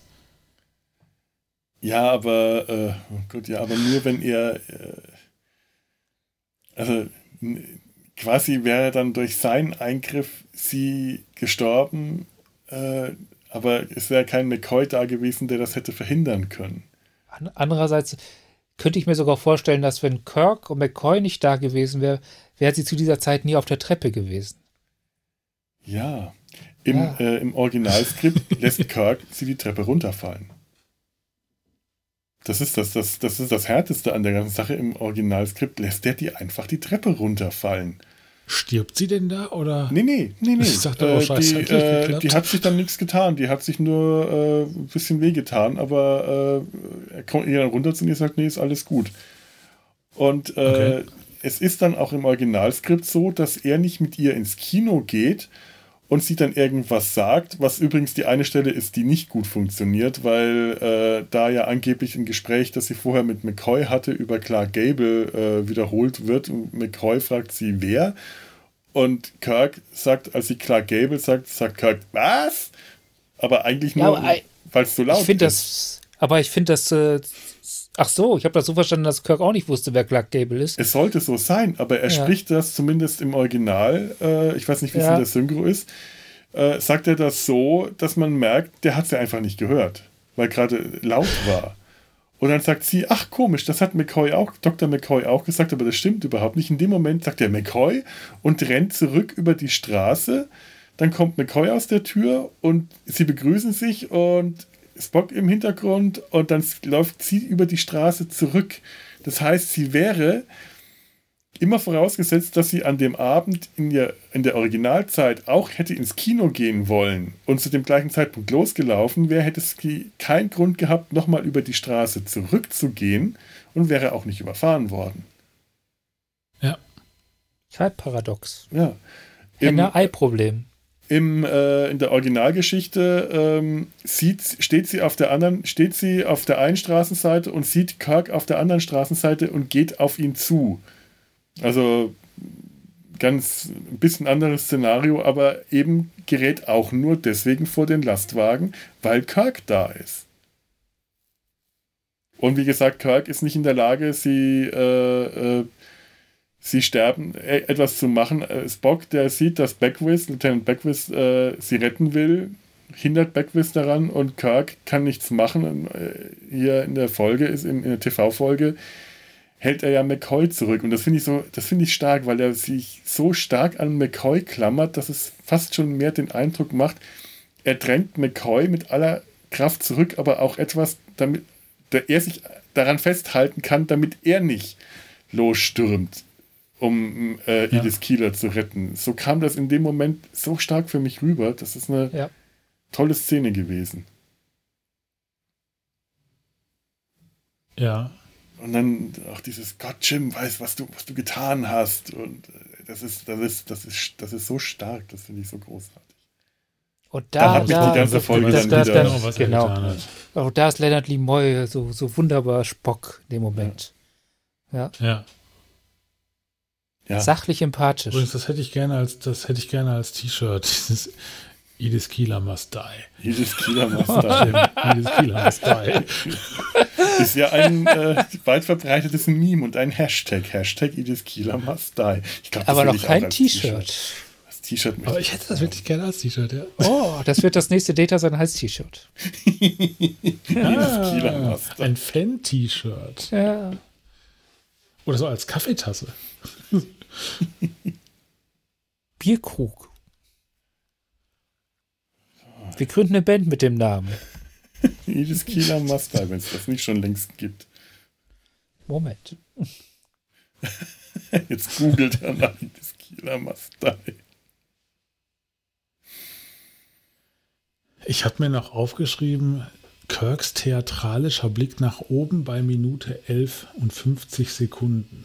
Was unterscheidet ihn von den anderen theatralischen Was Blicken? genau da passiert ist, war das da, als er erfahren hat, dass die Enterprise nicht mehr existiert und er suchend nach oben guckt? Oh Gott, ja.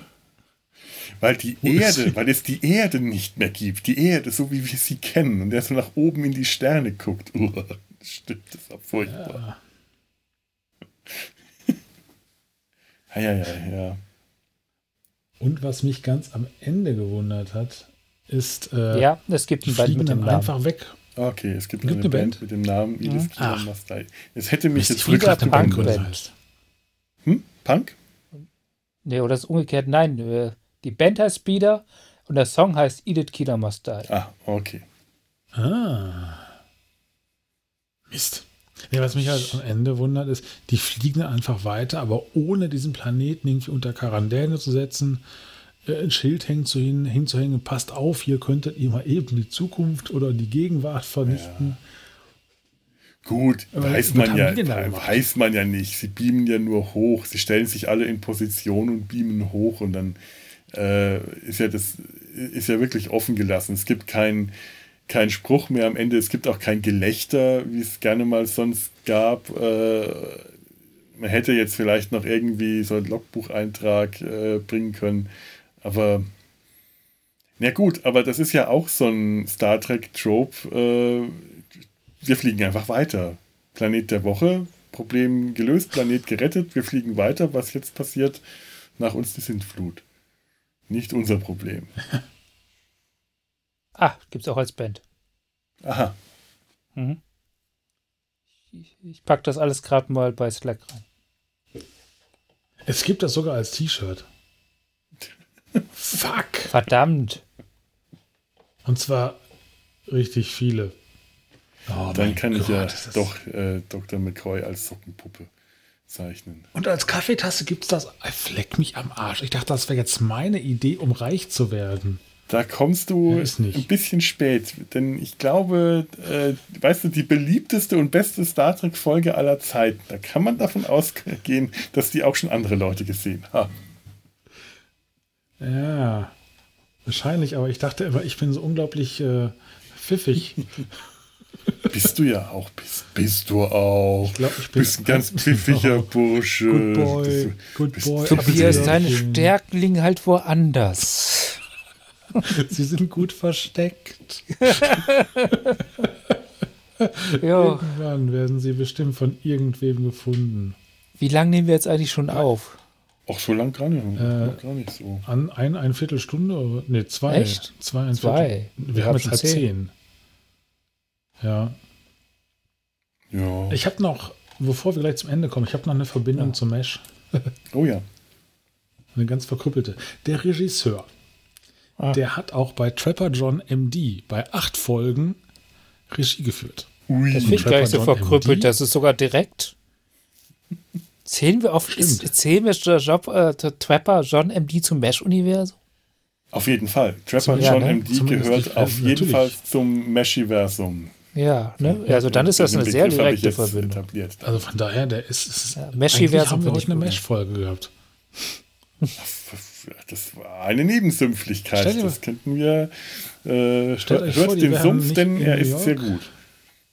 Stell dir vor, sie hätten, wären in Korea gelandet. Oh Gott. Wo spielt eigentlich Trapper John MD? Äh, In Detroit? Detroit? Ich weiß nicht, es Ich gibt Autos da. Gesagt. Kann auch sein. Wahrscheinlich eher. Ich mir ist einfach nur Detroit gerade eingefallen. Ich fand, es klang sehr gut.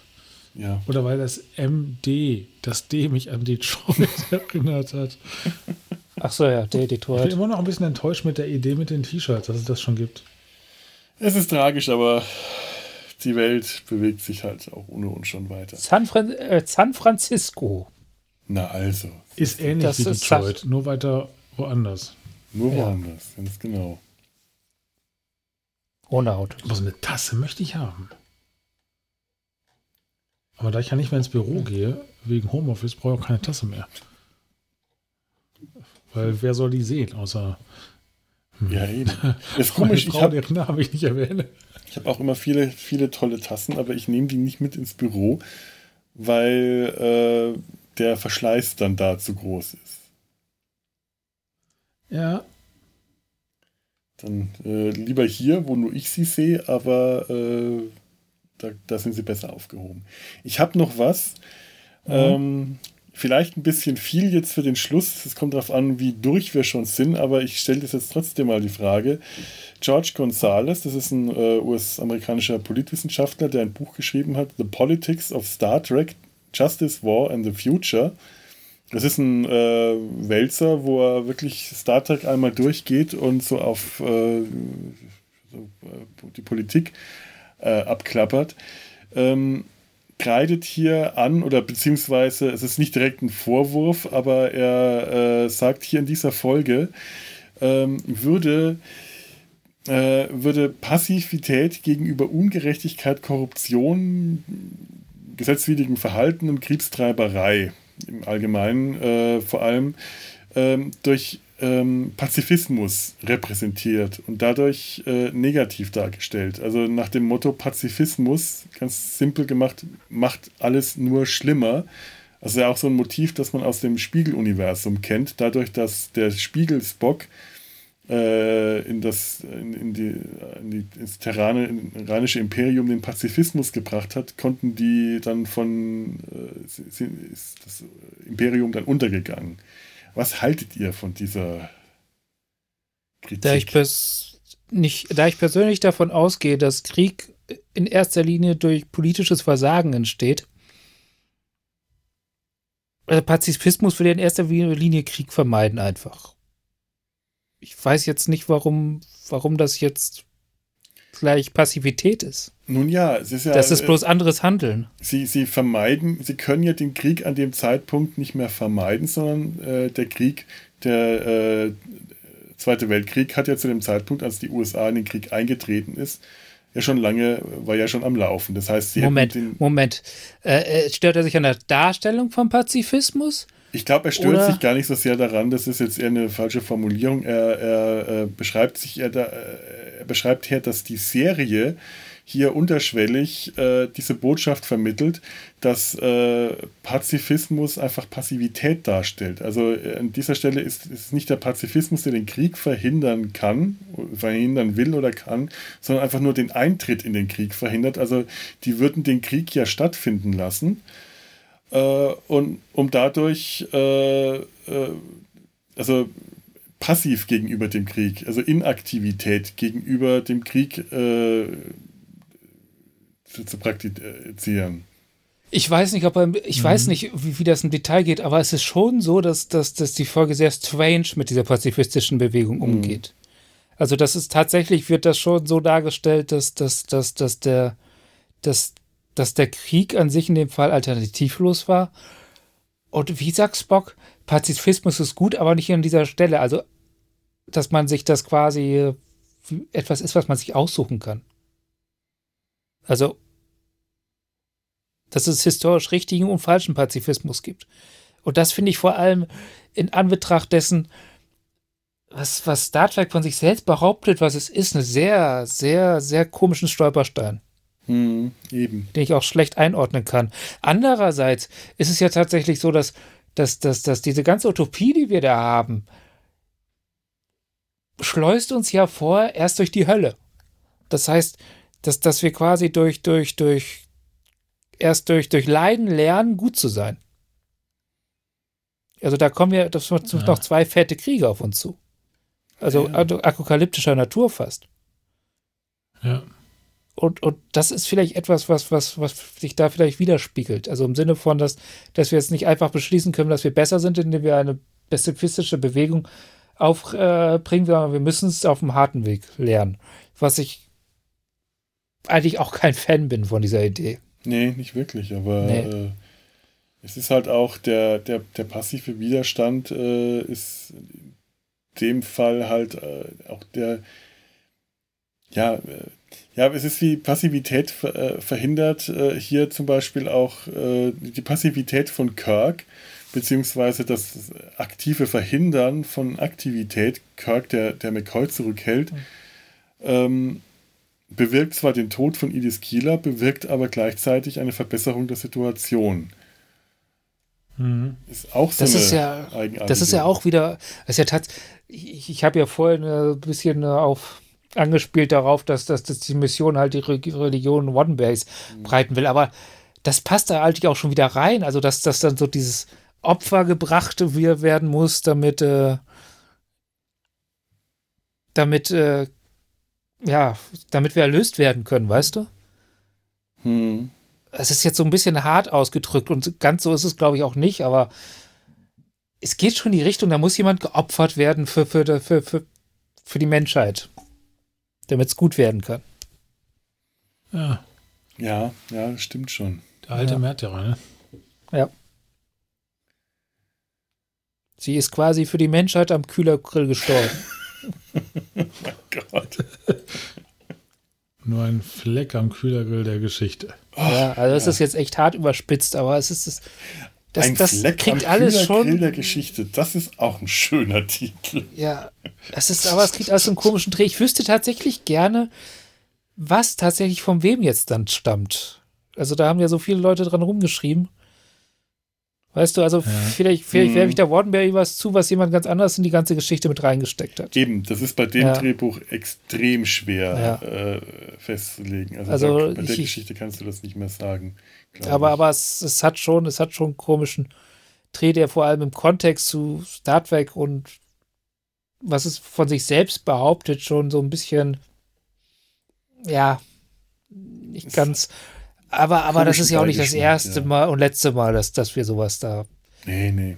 Nee, es ist ja. Was, naiv. Vielleicht ist es einfach alles ein bisschen naiv da. Ja, gut. Hm. Fernsehen der 60er Jahre. Ähm, ja. So ist das, ja. Mhm. Ja. Ich glaube, wir sind damit eigentlich so ziemlich durch jetzt. ich glaube, es ist ich habe auch zumindest keine relevanten. Äh, wenn wir nicht mehr relevant sein können, mehr. was können wir dann? Ich weiß nicht, ob das eine gute Folge wird, aber auf jeden Fall wird das eine überraschende Folge. Und wenn, nur, schon wenn schon nur für uns. Ja. Ja, wenn ihr von der Folge auch in irgendeiner Weise überrascht seid oder äh, auch nicht, oder wenn ihr sie gut oder überraschend oder schlecht oder was auch immer findet, schreibt uns das, sagt uns Bescheid, äh, schreibt Kommentare. Könnt ihr auf www.data-sein-hals.de machen. Ihr könnt uns äh, E-Mail schreiben an äh, kontakt.data-sein-hals.de. Könnt uns auf Twitter und auf Facebook und auf Instagram auch Sachen schreiben. Macht das bitte, wir freuen uns. Sagt Hass für Hassmails ist bei uns, für Hassmails ist Felo bei uns zuständig. Tobias und ich übernehmen dann die Liebeserklärung. Ja, ja, genau. Ja. So, so sieht's aus. Schickt uns Pelikanwasser. Schickt mir Pelikanwasser, damit ich es aktiv nicht trinken kann. Damit ich nicht einfach nur gezwungenerweise passiv Pelikanwasser nicht trinken kann, sondern aktiv was? Pelikanwasser nicht was, trinken was, kann. Was, was, was zum Teufel ist? ist sehr gesund. Jawohl. Ist, das sagt jemand, der schon Pelikanwasser getrunken hat, der es wissen muss. Ganz genau.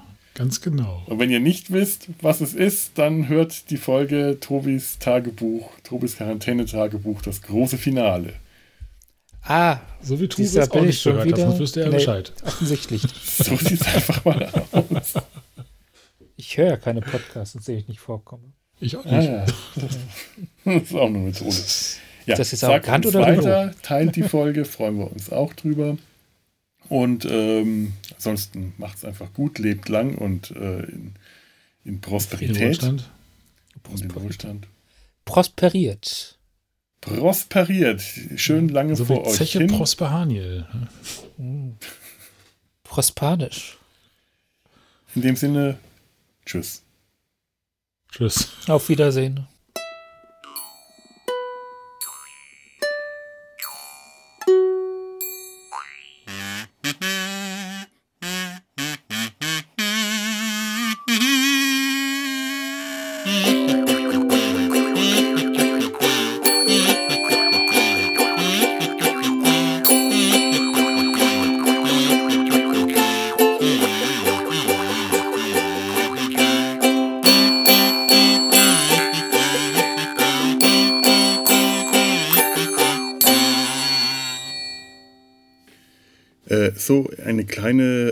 Ansage noch zum Schluss.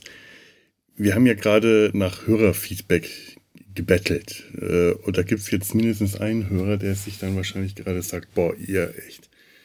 Wir haben neulich eine ganz lange, lange äh, Hörermail von Helmut bekommen.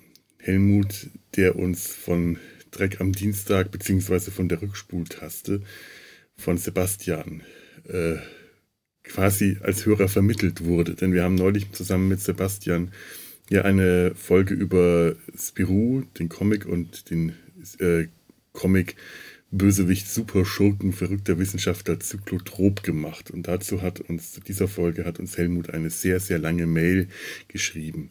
Jetzt haben wir äh, diesmal leider schon wieder vergessen, die Mail vorzulesen.